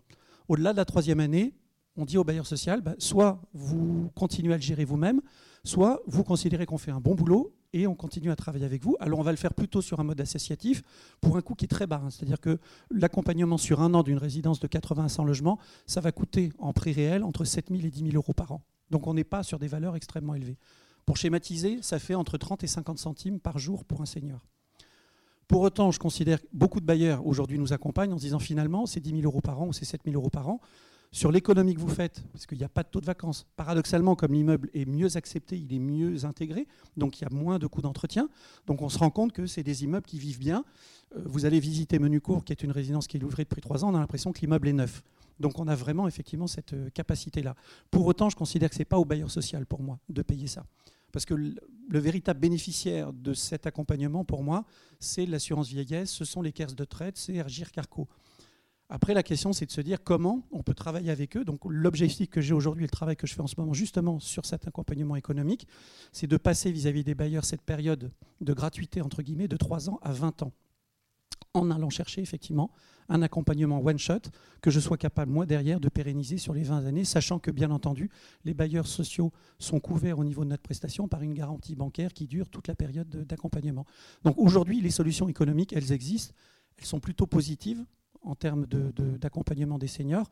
Maintenant, bon, je le fais, je dirais, au niveau de mon, produit, en me disant que de toute façon, cette démarche aujourd'hui, elle est peut-être un petit peu innovante et qu'elle est peut-être appelée à se développer euh, en dehors de chez nous. Merci beaucoup. Écoutez, je pense qu'on va ouvrir le débat. Comme ça, on a, on a vraiment du temps pour, euh, euh, pour débattre. Enfin, nous avons, euh, Lucille, Olivier et moi, un certain nombre de questions euh, qu'on a préparées, qu'on aimerait bien euh, voir débattre. notamment, ça nous intéresserait d'avoir un retour de votre part sur ces différentes formes d'habitat innovantes. Qu'est-ce que vous en pensez? Bon, C'est une des questions. alors, dans la salle, qui est présent hein, Juste quelques, quelques petits éléments un certain nombre de bailleurs, assez nombreux, euh, qui euh, sont présents et qui sont investis évidemment dans cette question euh, de l'habitat des seniors. Alors je cite en vrac et je vais en oublier, excusez-moi. Logement français, I3F, Emmaüs, ICF La Sablière, Valoffice, bon, et j'en oublie. nous avons des associations, Batigère, pardon, nous avons des associations qui sont impliquées dans le logement, des quelques collectivités locales, euh, L'État euh, est présente, euh, la Caisse des dépôts est présente aussi. nous avons des opérateurs tels que le PFIF, puisque la question du foncier, évidemment, en Ile-de-France, pour développer ce type de produit, est une question absolument centrale. J'ai oublié aussi tout à l'heure de vous citer parmi les, les, études euh, intéressantes qui sont faites sur cette question et donc qui seront recensées sur notre site web. Euh, les travaux euh, de l'Observatoire régional de la santé, et donc on a des chargés d'études de l'ORS, puisque l'ORS, qui est un. alors, enfin, qui, fait partie des, organismes associés de la région Île-de-France travaillent sur ces questions du vieillissement. Euh, et je me permets aussi juste de citer un travail intéressant de l'agence euh, d'urbanisme, donc des collègues euh, de Rennes, l'Audiard, qui a publié en octobre 2015 un gros rapport sur cette question de l'habitat des seniors, avec un, repérage, une identification et une actualité juridique vraiment intéressante sur, sur leur territoire. Euh, voilà, donc des acteurs très variés, j'en oublie. Euh, je vous donne juste la règle du jeu. Vous vous présentez brièvement et euh, on fait passer le micro puisque les débats sont enregistrés et vous intervenez, vous posez vos questions et voilà. Qu'est-ce qui se lance, monsieur?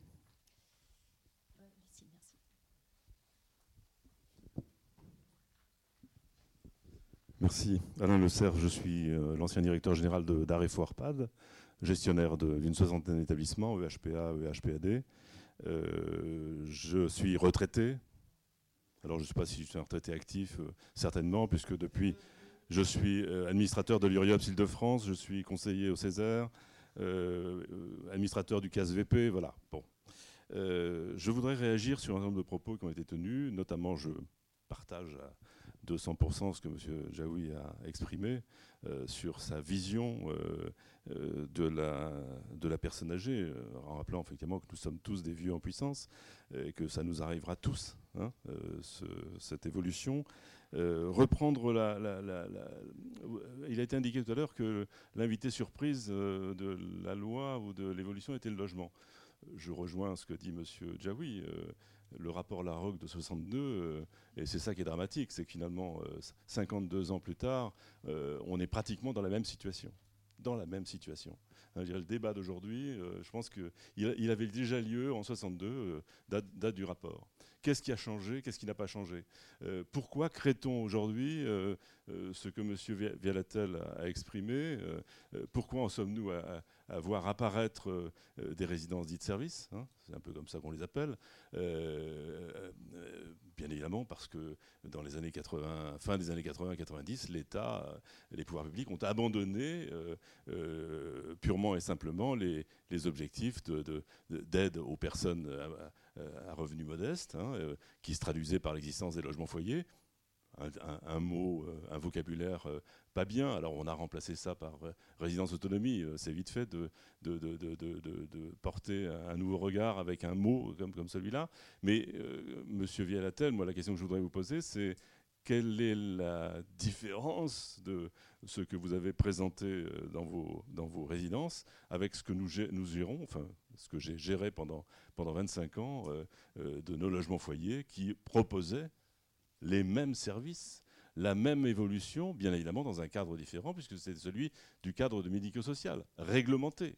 Et là encore, les pouvoirs publics aujourd'hui laissent ou ont laissé faire se développer ces, ces résidences-services hors réglementation. Donc on a des gens, des retraités, euh, des personnes âgées qui sont accueillis dans des établissements euh, médico-sociaux réglementés, avec toute la réglementation, euh, et j'en passe des meilleurs, les évaluations, etc., hein, comme, tel comme un EHPAD. Et puis on a à côté de ça des établissements qui s'ouvrent, des, résidences qui s'ouvrent hors réglementation. On a d'ailleurs affaire à des locataires. lorsque la dépendance arrive, et je rejoins M. Djaoui euh, sur la différence entre la perte d'autonomie et, la dépendance. Mais à un moment, effectivement, on peut être confronté à la dépendance. Qu'est-ce qui se passe? Alors certes, on fait, travailler l'ensemble des, services à domicile, mais euh, est-ce qu'on peut faire partir la personne de chez elle pour l'envoyer dans un établissement euh, adapté? Parce que c'est quelque chose qui peut arriver. Or, elle est locataire, donc on ne peut pas la virer. voilà, un certain nombre de remarques sur, sur, euh, sur ce sujet. Un autre point également, je termine là-dessus, sur, euh, sur le fait que euh, aujourd'hui, nous sommes en train de, finalement, de gérer ou de vivre l'effet le, baby-boom. Hein, l'effet baby-boom, après les années 45, il est évident que nous allions arriver aujourd'hui à une population vieillissante, importante, et, ça n'est pas terminé, parce qu'il y, en a pratiquement pour 35 ans. Qu'est-ce qu'on a fait Qu'est-ce qui a été fait dans ce domaine? Que des réponses, euh, euh, des, des, plâtres qui ont été posés au fur et à mesure, mais jamais de réponse fondamentale qui prennent en compte les personnes telles qu'elles sont, le regard euh, nouveau ou le regard apporté sur la personne vieillissante. je pense que là, il y a un vrai sujet de société qui n'est pas, qui pas réglé et que la loi ASV n'a pas réglé non plus, pour des raisons de moyens ou des raisons de fondamentales. Si vous permettez, je, je me disais que s'il y a quelqu'un dans la salle qui souhaite intervenir sur cette question spécifique que, Si, si vous, permettez, j'aimerais répondre sur un point au moins. Je m'excuse, hein, parce que j'ai entendu un mot, effectivement, je m'excuse que je ne peux pas euh, comment dire, euh, intégrer, qui est le mort hors, hors réglementation. Alors, pourquoi je dis ça? Quand on a créé ce produit, le principe était pour nous de faire du logement familial, social, traditionnel. Quand on a créé ce concept et une fois qu'on l'a finalisé, on a envoyé tout le dossier au professeur Gégouzo, euh, que je pense qu'il y a un certain nombre de personnes qui le connaissent, qui est un professeur de droit en droit social, en lui demandant est-ce que ce produit est conforme ou pas aux critères de fonctionnement du logement social? La réponse est oui. Pourquoi? Parce que quand on parle de service à la personne, je fais du maintien à domicile et j'intègre du maintien à domicile. Un locataire chez moi, il va payer son loyer social, il va payer les charges sociales traditionnelles de l'immeuble, il ne paiera jamais un euro, jamais un euro sur des charges courantes en dehors effectivement de l'immeuble. Quand il a besoin d'un service, il paiera la prestation. Il le paiera directement au prestataire et ce prestataire ne sera jamais un intermédiaire que sur lequel, enfin, pour lequel nous pourrions percevoir des rémunérations. Je vais donner un prix pour donner un exemple. Notre, notre résidence d'Evry, le coiffeur qui intervient, une coupe coiffure pour une femme, c'est 14 euros. Ces 14 euros, ils sont intégralement versés au coiffeur quand il vient et quand il fait sa prestation. Vous n'aurez aucune charge qui est liée à cette prestation-là. Depuis la création des maisons de Marianne, je suis très fier de dire que nous n'avons jamais touché le moindre euro, ni des bailleurs sociaux, ni des locataires au titre de l'exploitation. Je fais du maintien à domicile. Alors encore une fois, on peut dire que c'est un produit spécifique, d'accord, les maisons de Marianne, c'est un label. Pour autant, pour moi, ce label, je le considère comme étant une évolution du logement traditionnel du maintien à domicile. Et certainement pas du logement senior. Je, sais qu'il y a certaines DDT qui ne comprennent pas cette approche et cette démarche. Notamment, on parlait justement des problématiques juridiques tout à l'heure avec les problématiques d'attribution. Moi, je, fais un produit de bon sens. En tout cas, j'essaye de le faire. Je ne dis pas que j'y réussis, mais en tout cas, c'est notre ambition.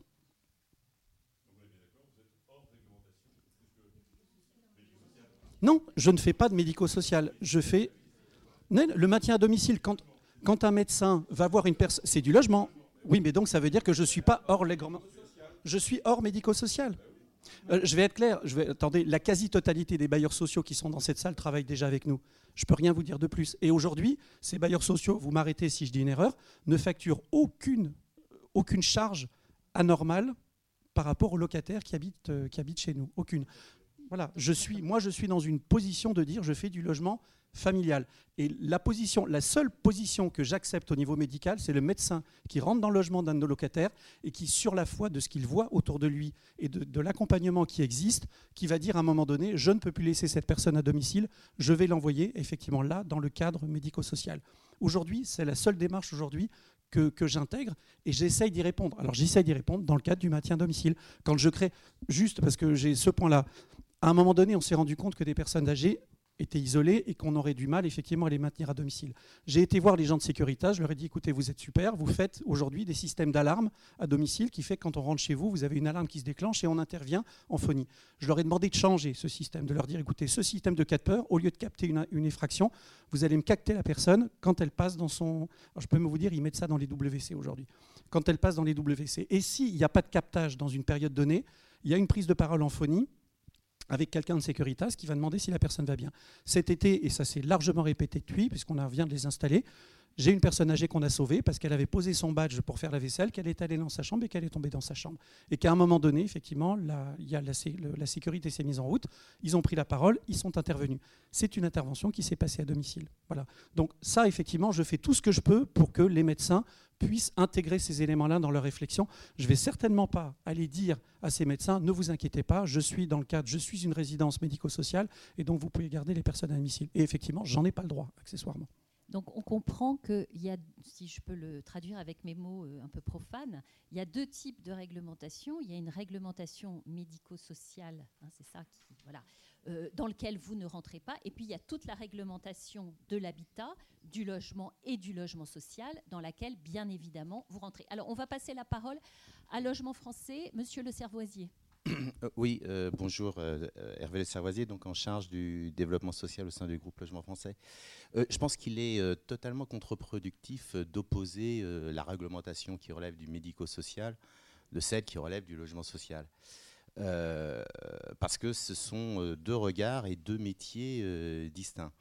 La, question de l'innovation pour nous dans le champ donc, du, du logement social, euh, il faut voir que euh, les questions des seniors, c'est une véritable opportunité parce que ça permet, en tout cas euh, moi et un certain nombre de collègues ayant en charge au sein de nos organisations la problématique des publics, de faire évoluer, et ça a permis de faire évoluer deux métiers, le métier de promoteur et le métier de, de gestionnaire. Alors, sur le métier de promoteur, notre caractéristique, d'ailleurs, euh, on nous le reproche parfois assez souvent, c'est d'avoir euh, conçu, on est un petit peu, et on, trimballe cet héritage, des logements de façon industrielle, hyper normés, avec des typologies ad hoc. Et la problématique, c'est que ces typologies correspondaient à une évolution, à une, situation de la société française qui a évolué et qui se traduit par une part non négligeable de seniors. Euh, le, groupe Logement Français, c'est 86 000 logements, 23% de notre chiffre d'affaires, ce sont des ménages de plus de 60 ans. Alors évidemment, euh, lorsque euh, on a commencé dans notre activité au début des années 60, ce n'était pas du tout la, caractéristique démographique française. Donc, moi, la plus-value, la première plus-value que j'ai vue, et lorsqu'on a commencé à travailler avec Maison de Marianne, finalement, ça a questionné les pratiques professionnelles de mes collègues promoteurs sur le fameux cahier des charges, sur la conception des logements, sur la façon dont ils sont, enfin bref, donc euh, pensés, et que pour euh, les, initiés, on peut avoir des, débats de byzantins entre la plus-value d'une baignoire par rapport à une douche. Au-delà des, problématiques de commercialisation, ça, ça a obligé euh, donc les promoteurs à avoir un autre regard, mais simplement de livrer des résidences de façon un peu plus personnalisée, parce que la vie fait que, ben, effectivement, il y a des petits, des moyens, des gros, des jeunes et des seniors. Donc ça, c'était le premier point. Le deuxième point, sur la question de la gestion locative, euh, l'autre plus-value, effectivement, c'est de faire évoluer l'attribution des logements de façon beaucoup moins administrée euh, à travers le, rôle des réservataires. Euh, si la question du, logement s'est invitée récemment dans, dans le question de, l'intergénérationnel, c'est qu'on était un certain nombre de collègues à alerter les pouvoirs publics dans le cadre de la concertation attribution, ou fait nouveau, fait euh, démographique nouveau, c'est que euh, entre maintenant dans les logements euh, qui font des demandes de, logements sociaux, d'un point de vue statistique, 5% par an chez nous, à Logement Français d'autres collègues pourraient le témoigner, qui ont plus de 60 ans.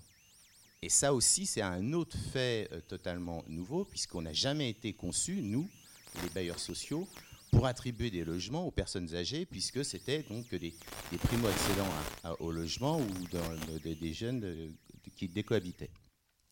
Donc euh, là aussi, ça a permis de travailler avec les réservataires, notamment avec les collectivités locales, mais également avec l'État, pour faire prendre conscience que ce n'est pas une, volonté de notre part de, contourner une quelconque réglementation, mais euh, le, fait euh, social ou le fait démographique s'imposant à nous, c'est de faire euh, donc évoluer notre organisation qui est somme toute assez administrée.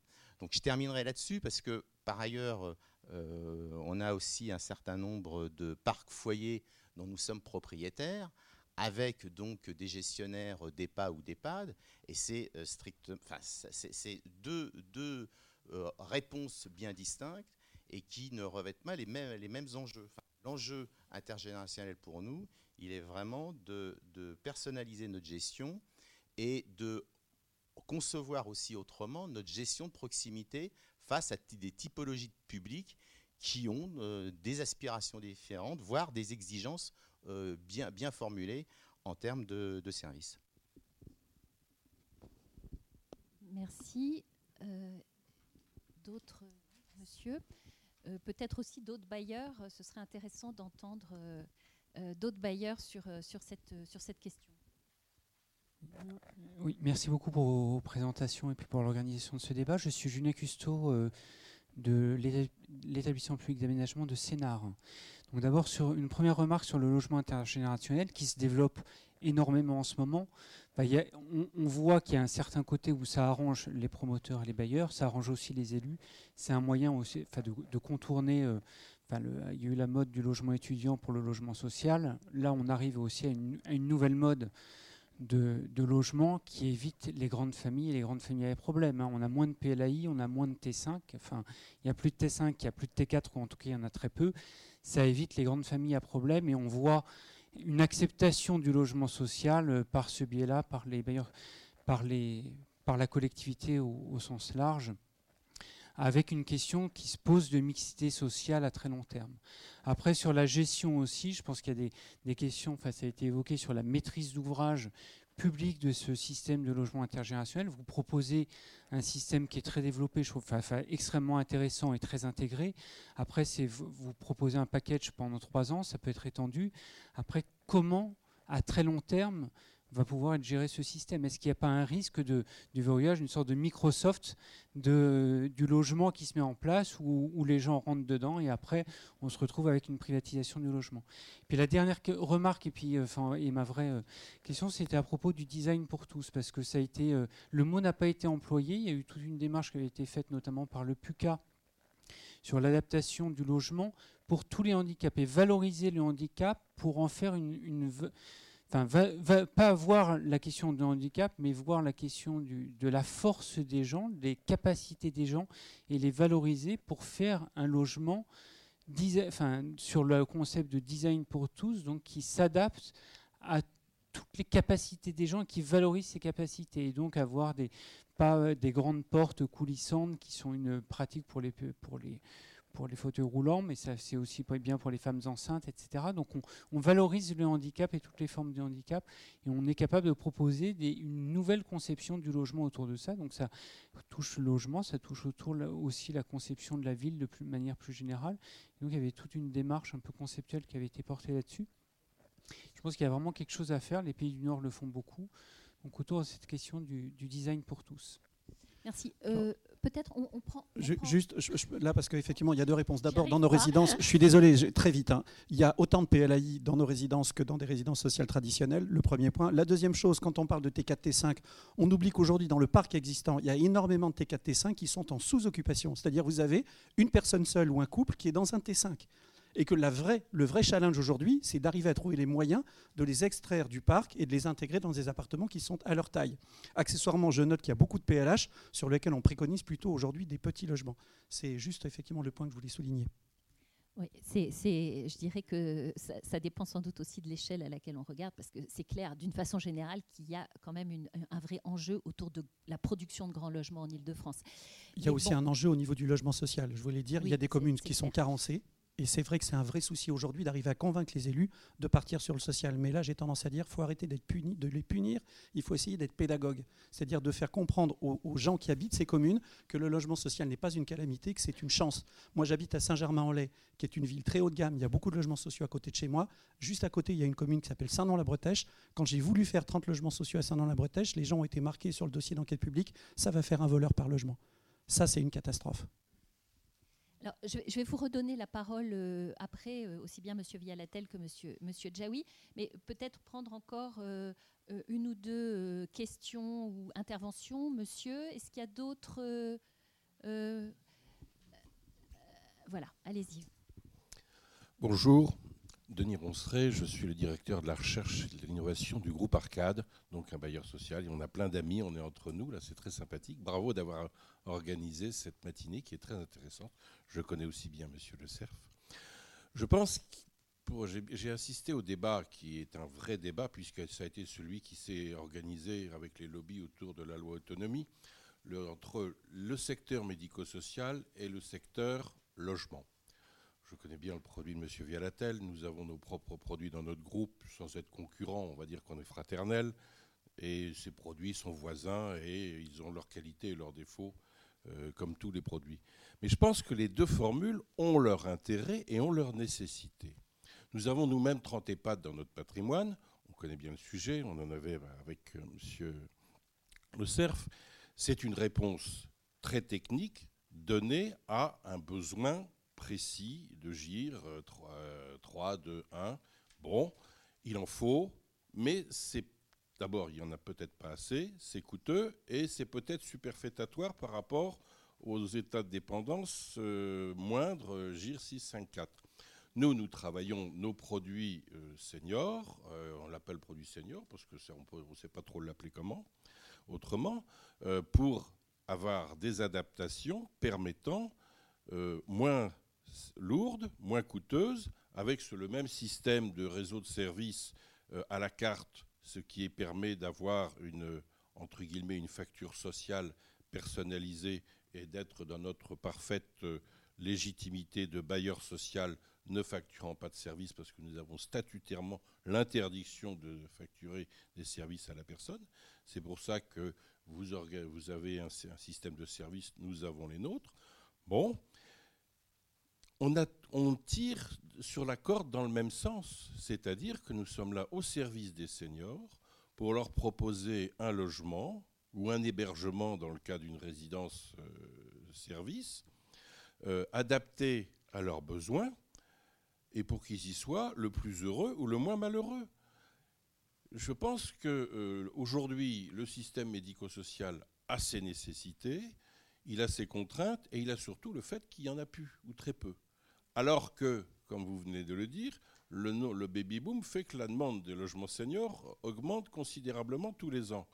Heureusement qu'on n'est que des gens comme nous, les bailleurs sociaux, et développons une réponse senior euh, à la demande. Sinon, il y aurait un problème grave euh, de réponse à la demande dans les logements si on ne se contentait qu'aux établissements médico-sociaux. Ça, c'est la première chose. Maintenant, c'était pour revenir sur ce qui a été dit euh, sur les petits logements. Je veux donner un chiffre. 80% de nos demandes de logements en Ile-de-France sont des deux pièces pour familles monoparentales. Alors, l'histoire des grands logements, je ne sais plus qui a dit qu'il y en avait trop. Oui, il y en a trop. Oui. Non, non, mais il y en a trop.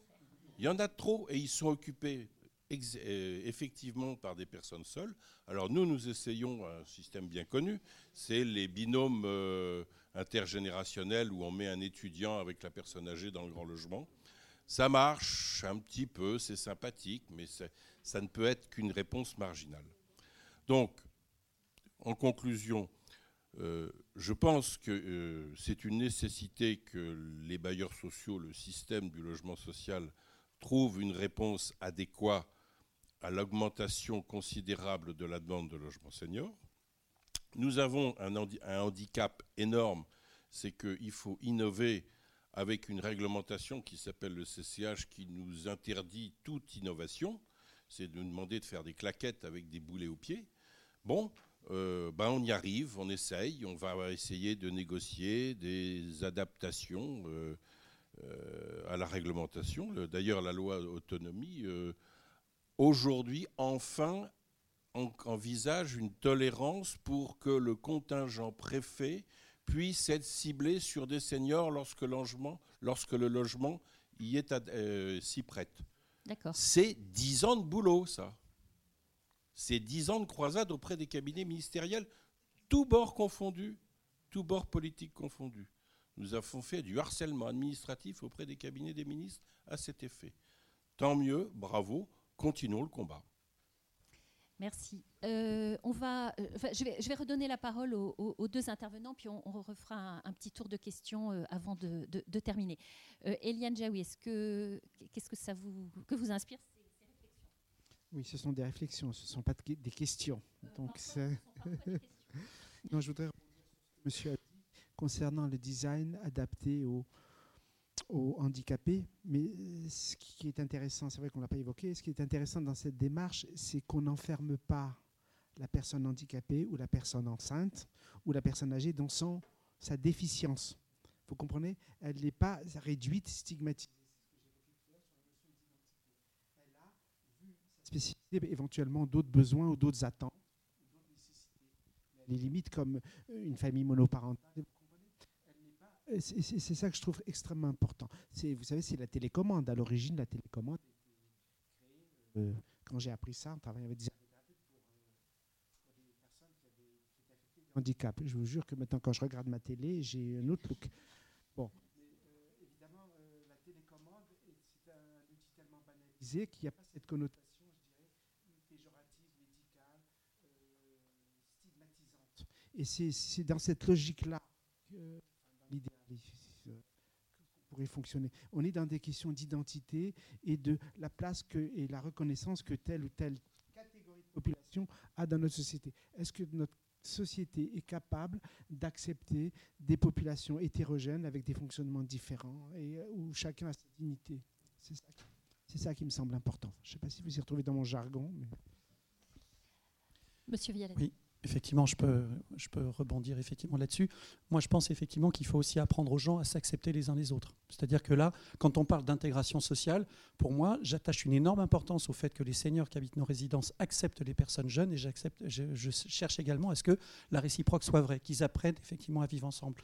Concernant l'attribution des logements, il y a aussi un élément qui est très important qu'on a découvert avec le temps, c'est qu'il fallait accompagner les attributaires. C'est-à-dire que cette pédagogie d'attribution des logements, il fallait apprendre que ces résidences, il faut y travailler bien plus longtemps à l'avance. Parce qu'une personne âgée, vous ne la déplacez pas en deux mois. Vous la déplacez en beaucoup plus longtemps, vous avez tout un accompagnement à faire. La dernière chose, quand on parlait effectivement des attributions du, du préfet, il y a une autre chose qui nous a un petit peu sidéré, c'est d'avoir un discours politique qui était, dans certains cas, je ne ferai pas de dissociation entre vos résidences et les autres, ce qui me convient très bien, je tiens à le souligner, c'est-à-dire en clair, je mettrai le DALO que je mets d'habitude. Sauf que quand on rentre dans les services qui font les attributions de logement, on s'est rendu compte que ces services, ils avaient un problème, c'est qu'ils traînaient souvent dans leur carton des personnes qui refusent systématiquement les logements parce qu'elles sont handicapées ou âgées et que quand il n'y a euh, pas d'ascenseur, quand il y a des portes à pousser, eh ben, elles, refusent les logements. Et que quand ils savent qu'une de nos opérations arrive, ils savent qu'ils vont pouvoir aller chercher directement ces personnes et qu'ils auront un taux de refus qui sera relativement faible. Donc c'est une question, encore une fois, je parlais de bon sens, c'est une question de bon sens et de travail en amont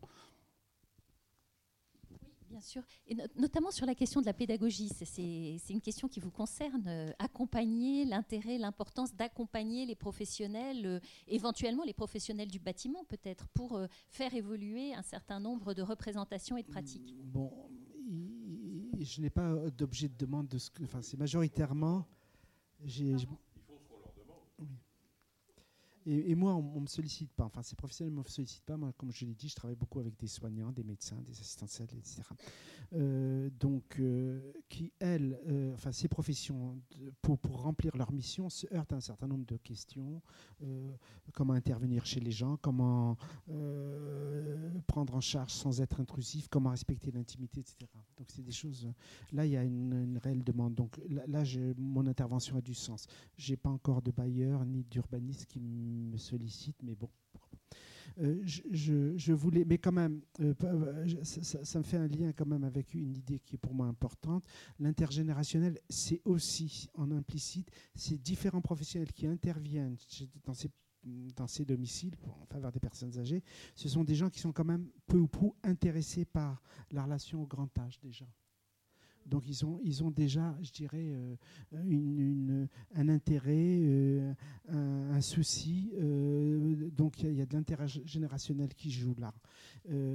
parce qu'il ne faut quand même pas être dans l'univers bisounours. On parle beaucoup d'intergénérationnel, mais il y a des personnes âgées qui ne supportent pas, je suis désolé, les plus jeunes, et il y a des plus jeunes qui ne supportent pas les plus vieux. Donc ça veut dire que si on est dans cette logique d'autonomie et de dignité, ça veut dire que les gens ont aussi la liberté. S'ils n'ont pas envie d'être avec... On, parle de... Vous savez, aux États-Unis, les fameux gated communities, ben les vieux n'ont pas envie d'être avec des jeunes. Euh, il y a des rythmes de vie, il y a des intérêts, il y a des fonctionnements différents. Vous savez que les jeunes, ils sont bruyants, ils sont sales, ils sont tout ce que vous voulez. Donc euh, il faut aussi, dans l'idéal, respecter ce souhait de ne pas être dans l'intergénérationnel. Il ne faut, pas que ce soit la, réponse... Euh, voilà, euh, je, c'était ça que je voulais dire. Mais en même temps, euh, toutes ces formes d'intervention à domicile, c'est une forme quand même de lien intergénérationnel qui est mise en place sans que ça soit explicitement dit. Du point de vue sociologique. Et, et, Monsieur Vialatel, sur l'intergénérationnel, est-ce que vous rencontrez des difficultés et comment vous les, vous les ah, ah. qu'est-ce que vous faites? Non, je suis entièrement d'accord sur le fait que on peut, on peut pas demander aux personnes de participer. C'est-à-dire, moi, on a des gens chez nous, ils vivent dans l'intergénérationnel, mais ils sont pas dans un esprit intergénérationnel. Les jeunes comme les vieux. Pour être clair, dans mes populations, moi je, je considère que toute résidence, que ce soit chez nous ou ailleurs, vous avez une ligne jaune, vous avez on va dire 100 familles qui habitent dans cet immeuble. Et puis il y a des immeubles où c'est génial, ça se passe super bien, et des immeubles où ça se passe super mal. La vraie question, c'est que dans ces 100 personnes, vous aurez 10 personnes qui vont être moteurs positifs, vous aurez 10 personnes qui seront moteurs négatifs, et vous avez la grande masse qui regarde un petit peu tout ça en se disant bah, de quel côté je vais pencher, c'est-à-dire est-ce que je vais participer ou est-ce que je vais m'isoler? Le vrai travail qu'on a à faire, et c'est tout le sens d'ailleurs de notre accompagnement, c'est de pousser ces 10 positifs de manière à faire pencher la balance du bon côté. Après, les personnes négatives, il ne faut pas non plus arriver en se disant je vais les punir. Il faut simplement essayer d'être pédagogique, leur faire comprendre que parfois il y a des comportements, ben, j'en ai. Hein. je veux dire, moi, j'ai dans certaines résidences, ben, j'ai une femme qui est arrivée, la première chose qu'elle a fait, c'est de commencer par aller faire le tapin devant l'immeuble et accessoirement d'aller taper euh, chez ses voisins pour aller réclamer de l'argent on peut ne pas réagir ou on peut réagir tout de suite, mais pas réagir en disant je vais punir. Essayer de discuter avec elle, d'essayer de comprendre effectivement. Alors je réussis pas à tous les coups, mais en attendant, cette démarche-là fait que vous allez petit à petit arriver justement à faire pencher du bon côté. Mais s'imaginer que dans une résidence, tous les gens vont réagir de la même manière et vont être des participants, effectivement, je crois que c'est un doux, c'est un doux rêve. Merci. Alors. Oui, vous avez tout à fait raison. Alors, il nous reste 10 euh, minutes, donc je propose qu'on oui, on, va euh, reprendre une salve, peut-être plus sous forme de questions, s'il vous plaît, pour qu'on ait le temps de prendre l'ensemble. Donc, je vous demande d'être très concis dans les questions et je redonnerai la parole à euh, mes deux intervenants. Monsieur. Francis Carrier du collectif Grey Pride, qui regroupe des associations LGBT vieillissantes. Euh, sur les, je, voulais intervenir sur le fait que euh, l'affinité et le regroupement affinitaire euh, va au-delà, je dirais, de l'intergénérationnel, va aussi dans le choix euh, et le respect du choix de l'identité des personnes. L'identité sexuelle en est une. dans un monde parfait, tout le monde se tolérerait, mais effectivement, aujourd'hui, nous ne sommes pas dans un monde parfait. Et aujourd'hui, les personnes vieillissantes LGBT sont totalement isolées, disparaissent totalement dans tous les organismes, quels qu'ils soient. Et la plupart du temps, sont isolées même chez elles, c'est-à-dire qu'elles ne font pas appel non plus aux services extérieurs parce qu'il y a une crainte justement de l'intrusion dans l'intimité, dans le non-respect de, leur sexualité. Donc, euh, on a cité le, Baba Yaga, qui, est le seul, euh, aujourd'hui à ma connaissance, lieu qui a été accepté par les bailleurs sociaux et les pouvoirs publics puisque les HLM ont financé et la mairie de Montreuil a donné le, terrain sur un programme qui était euh, orienté sur une population qui, euh, qui était les femmes activistes ou les femmes militantes. Aujourd'hui, tout discours qui tend à dire que l'on souhaiterait organiser euh, des lieux friendly, c'est-à-dire sans faire des ghettos, hein, je, je rejette cette idée, sont tout de suite rejetés par tous les pouvoirs publics. Et je trouve que c'est une aberration parce que euh, l'affinité existe aujourd'hui. Il y a plein de maisons de retraite qui existent selon l'origine sociale, puisque les seigneuriales sont quand même destinées à des couches sociales. Euh, par affinité, euh, je dirais, cultuelle, il y a des lieux qui sont pour les chrétiens, pour les protestants, pour les, juifs. Il y a des lieux qui sont liés à la profession de la personne, puisque les maisons de retraite SNCF, EDF, etc. existent. Mais dès l'instant où on parle de communautés, euh, de, liées à l'orientation sexuelle, immédiatement, il y a quelque chose qui est un tabou total, alors qu'il n'y a aucune prise en compte, par exemple, des problèmes VIH, euh, des, personnes séropositives dans la filière gériatrique. Il n'y a rien qui est fait aujourd'hui, euh, ni par les pouvoirs publics, ni par le, le privé. Et donc, je m'interroge, c'est-à-dire comment pouvoir faire avancer, sans créer de ghettos, des lieux qui respectent l'identité qui respectent l'intimité et qui permettent donc aux gens de pouvoir vivre dignement sans gommer leur histoire. Parce que sur cette, population, le fait de nier sa, sexualité, c'est nier toute sa vie. Je, vais euh, juste répondre sur ce point-là parce que là, on parle effectivement de spécificité sexuelle. Ça, c'est un domaine, effectivement, je suis entièrement d'accord, que je suis moi, effectivement, personnellement. Il y a un truc dont je suis très fier, je ne voulais pas en parler aujourd'hui, vous m'incitez à le faire, c'est que dans les activités que je pousse à réaliser auprès de mes seniors, en leur disant sortez de votre schéma, euh, justement, euh, personne âgée, il y a un jour dans une résidence, je suis rentré, ils avaient tous un sourire jusqu'aux oreilles. Et eh ben, la veille au soir, ils s'étaient réunis entre eux, ils avaient fait une soirée sextoy. Voilà, ça, je trouve ça génial. Et je peux vous dire une chose, il y avait toutes les populations sexuelles étaient représentées. Il y avait, euh, comment dire, des gays, il y avait des lesbiennes. Moi, j'ai trouvé ça génial parce que sur le fond, encore une fois, c'est pas un problème de regrouper les gens par affinité, c'est une question d'acceptation. Et c'est de se dire que on peut accepter je dirais, de ces différences sexuelles. On peut aussi accepter que la sexualité à 85 ans, ça existe. Suite à cette soirée-là, c'est un truc très drôle. Il y a un des médecins avec qui je bosse qui était mort de rire et qui m'a dit Je me suis retrouvé avec des problèmes euh, comment dire, juridiques avec une personne qui m'a attaqué parce que en visitant une maison de retraite dans laquelle il y avait sa grand-mère, eh ben, il a trouvé un sextoy dans la boîte de chocolat. La personne, elle était Alzheimer et elle avait rangé le sextoy à quel endroit? Ben, Les endroits où il y a les bonnes choses. C'est aussi bête à dire. Donc cette acceptation-là, elle doit aussi passer par là. Monsieur Jaoui, ça ça vous inspire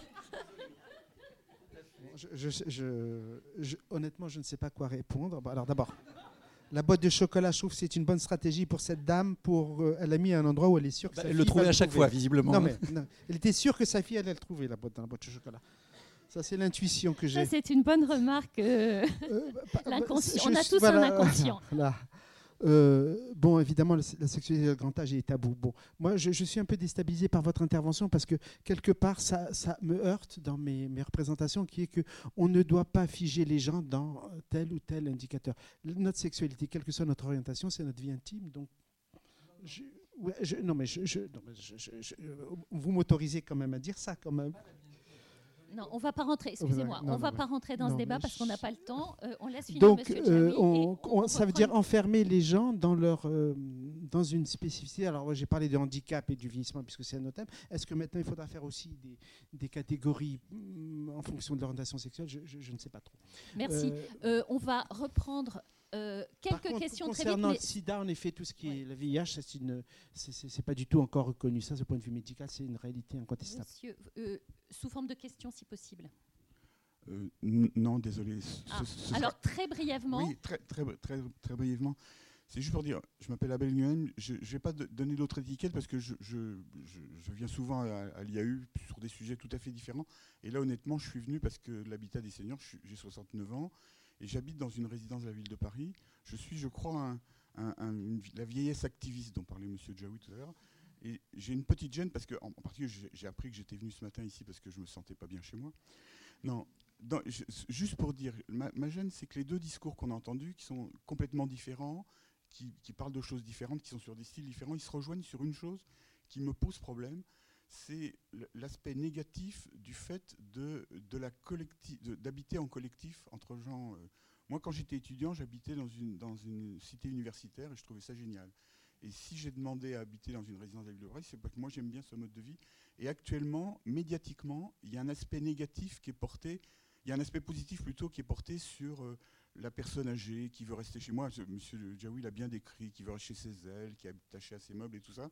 Et il y a aussi un aspect négatif qui est euh, euh, sa famille euh, s'occupe pas de lui, on le met dans une et on arrive à des trucs de moi. Et moi-même, je m'aperçois que quand j'explique à mes amis que j'habite dans une résidence pour vieux, puisque je suis vieux, euh, ils comprennent pas. et, donc je pense qu'il y a sur le plan médiatique, les deux discours se rejoignent sur un truc qu'on entend tout le temps, c'est-à-dire l'opprobre jeté sur, sur, euh, euh, sur des résidences. Alors c'est- un ghetto. Vous avez parlé de ghetto tout à l'heure. Ben oui, moi je, moi je j'ai pas envie de. Je suis bien dans un truc où on est entre nous.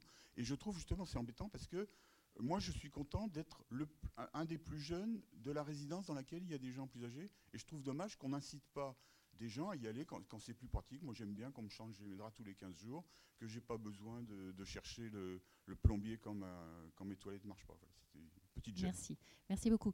Euh, Il y avait une question, euh, Corinne. Et puis après, on redonnera la parole. euh,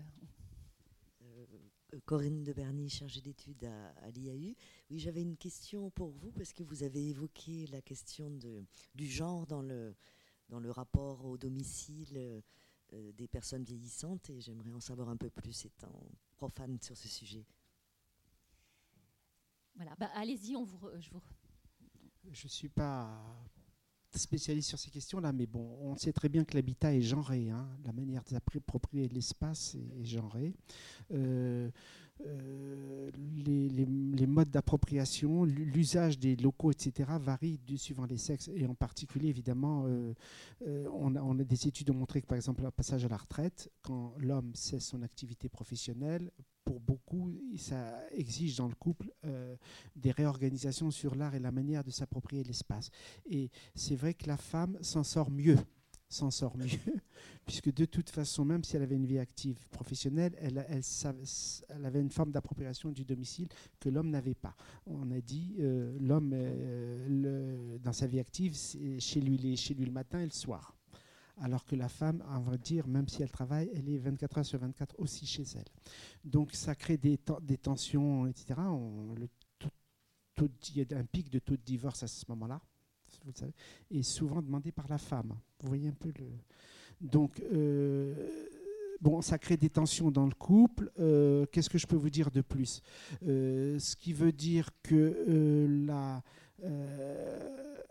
La- manière de, de- de- les rythmes de vie s'en trouvent changés, etc. Euh, ce qui, bon, je me souviens d'une dame âgée qui m'a dit on est marié pour le meilleur et pour le pire, mais pas pour qu'il soit dans mes pattes 24 heures sur 24. En parlant de son mari. Oui, c'est vrai tout le monde avait compris. Euh, Alors, euh, moi, je vois à partir de mes professionnels, euh, euh, mes, interventions auprès de ces professionnels, qui sont dans le monde, ça c'est encore de la sociologie des professions, les professions du soin, du médical, etc., sont majoritairement féminines. Donc, quand vous avez une aide-soignante, une auxiliaire de vie, qui intervient au domicile, c'est deux femmes qui, hein, se rencontrent et quand euh, on, euh, tel professionnel intervient pour s'occuper d'un homme, par exemple faire la toilette ou des soins, etc., ou des, des- des- choses qui touchent l'alimentation, la diététique, etc., l'épouse vit ça très très mal parce qu'elle sent qu'il y a une étrangère qui intervient sur son champ identitaire. On revient à la d'identité. Donc il y a des tensions, des conflits et c'est très problématique parce que on a évoqué les aidants. Des études ont bien montré que si les formes de maintien à domicile, et en particulier soins et hospitalisation à domicile, tiennent bien, c'est parce que parallèlement, les aidants, en l'occurrence souvent l'épouse ou la fille, jouent un rôle extrêmement important. Elle, devient la collaboratrice du soignant. Et on s'est rendu compte que s'il n'y avait pas ces aidants, tout ça se casserait la figure. Ce qui fait que s'il y a des tensions et des conflits entre le soignant et l'épouse ou la fille, ça veut dire que euh, explicitement ou implicitement, le, parent va finir par casser le travail du soignant, puisque euh, le- les dents naturelles est là 24 heures sur 24. Vous voyez un peu Voilà, je ne sais pas si je réponds un Oui, peu à votre question. Juste, pardon, juste pour répondre effectivement. Alors ça, c'est l'avantage des- de la, je dirais, de la technologie actuelle. Ça m'a donné le temps de récupérer une information dont j'avais besoin pour vous répondre. Dans nos différentes résidences, Luzard, j'ai 30% de seniors, 70% d'actifs, j'ai 95% de taux de satisfaction. Évry, j'ai 100% de seniors, j'ai 96% de taux de satisfaction. Donc en clair, ça prouve que la mixité générationnelle, peu importe finalement. Je, considère que c'est plus la manière de gérer les immeubles qui importe, plus que de savoir s'il y a 100% de seniors. Le principe, les gens se sentent bien et ils vivent comme ils ont envie de le vivre, de manière autonome, c'est-à-dire en restant chez eux ou en sortant sur l'extérieur. Merci. Euh, bah, écoutez, je vous remercie euh, vraiment beaucoup tous. Euh, a, il n'y a pas de conclusion. On fera une synthèse de cette demi-journée qui sera sur le site web et puis vous serez informés de la publication de l'étude de Lucille et d'Olivier. Merci beaucoup.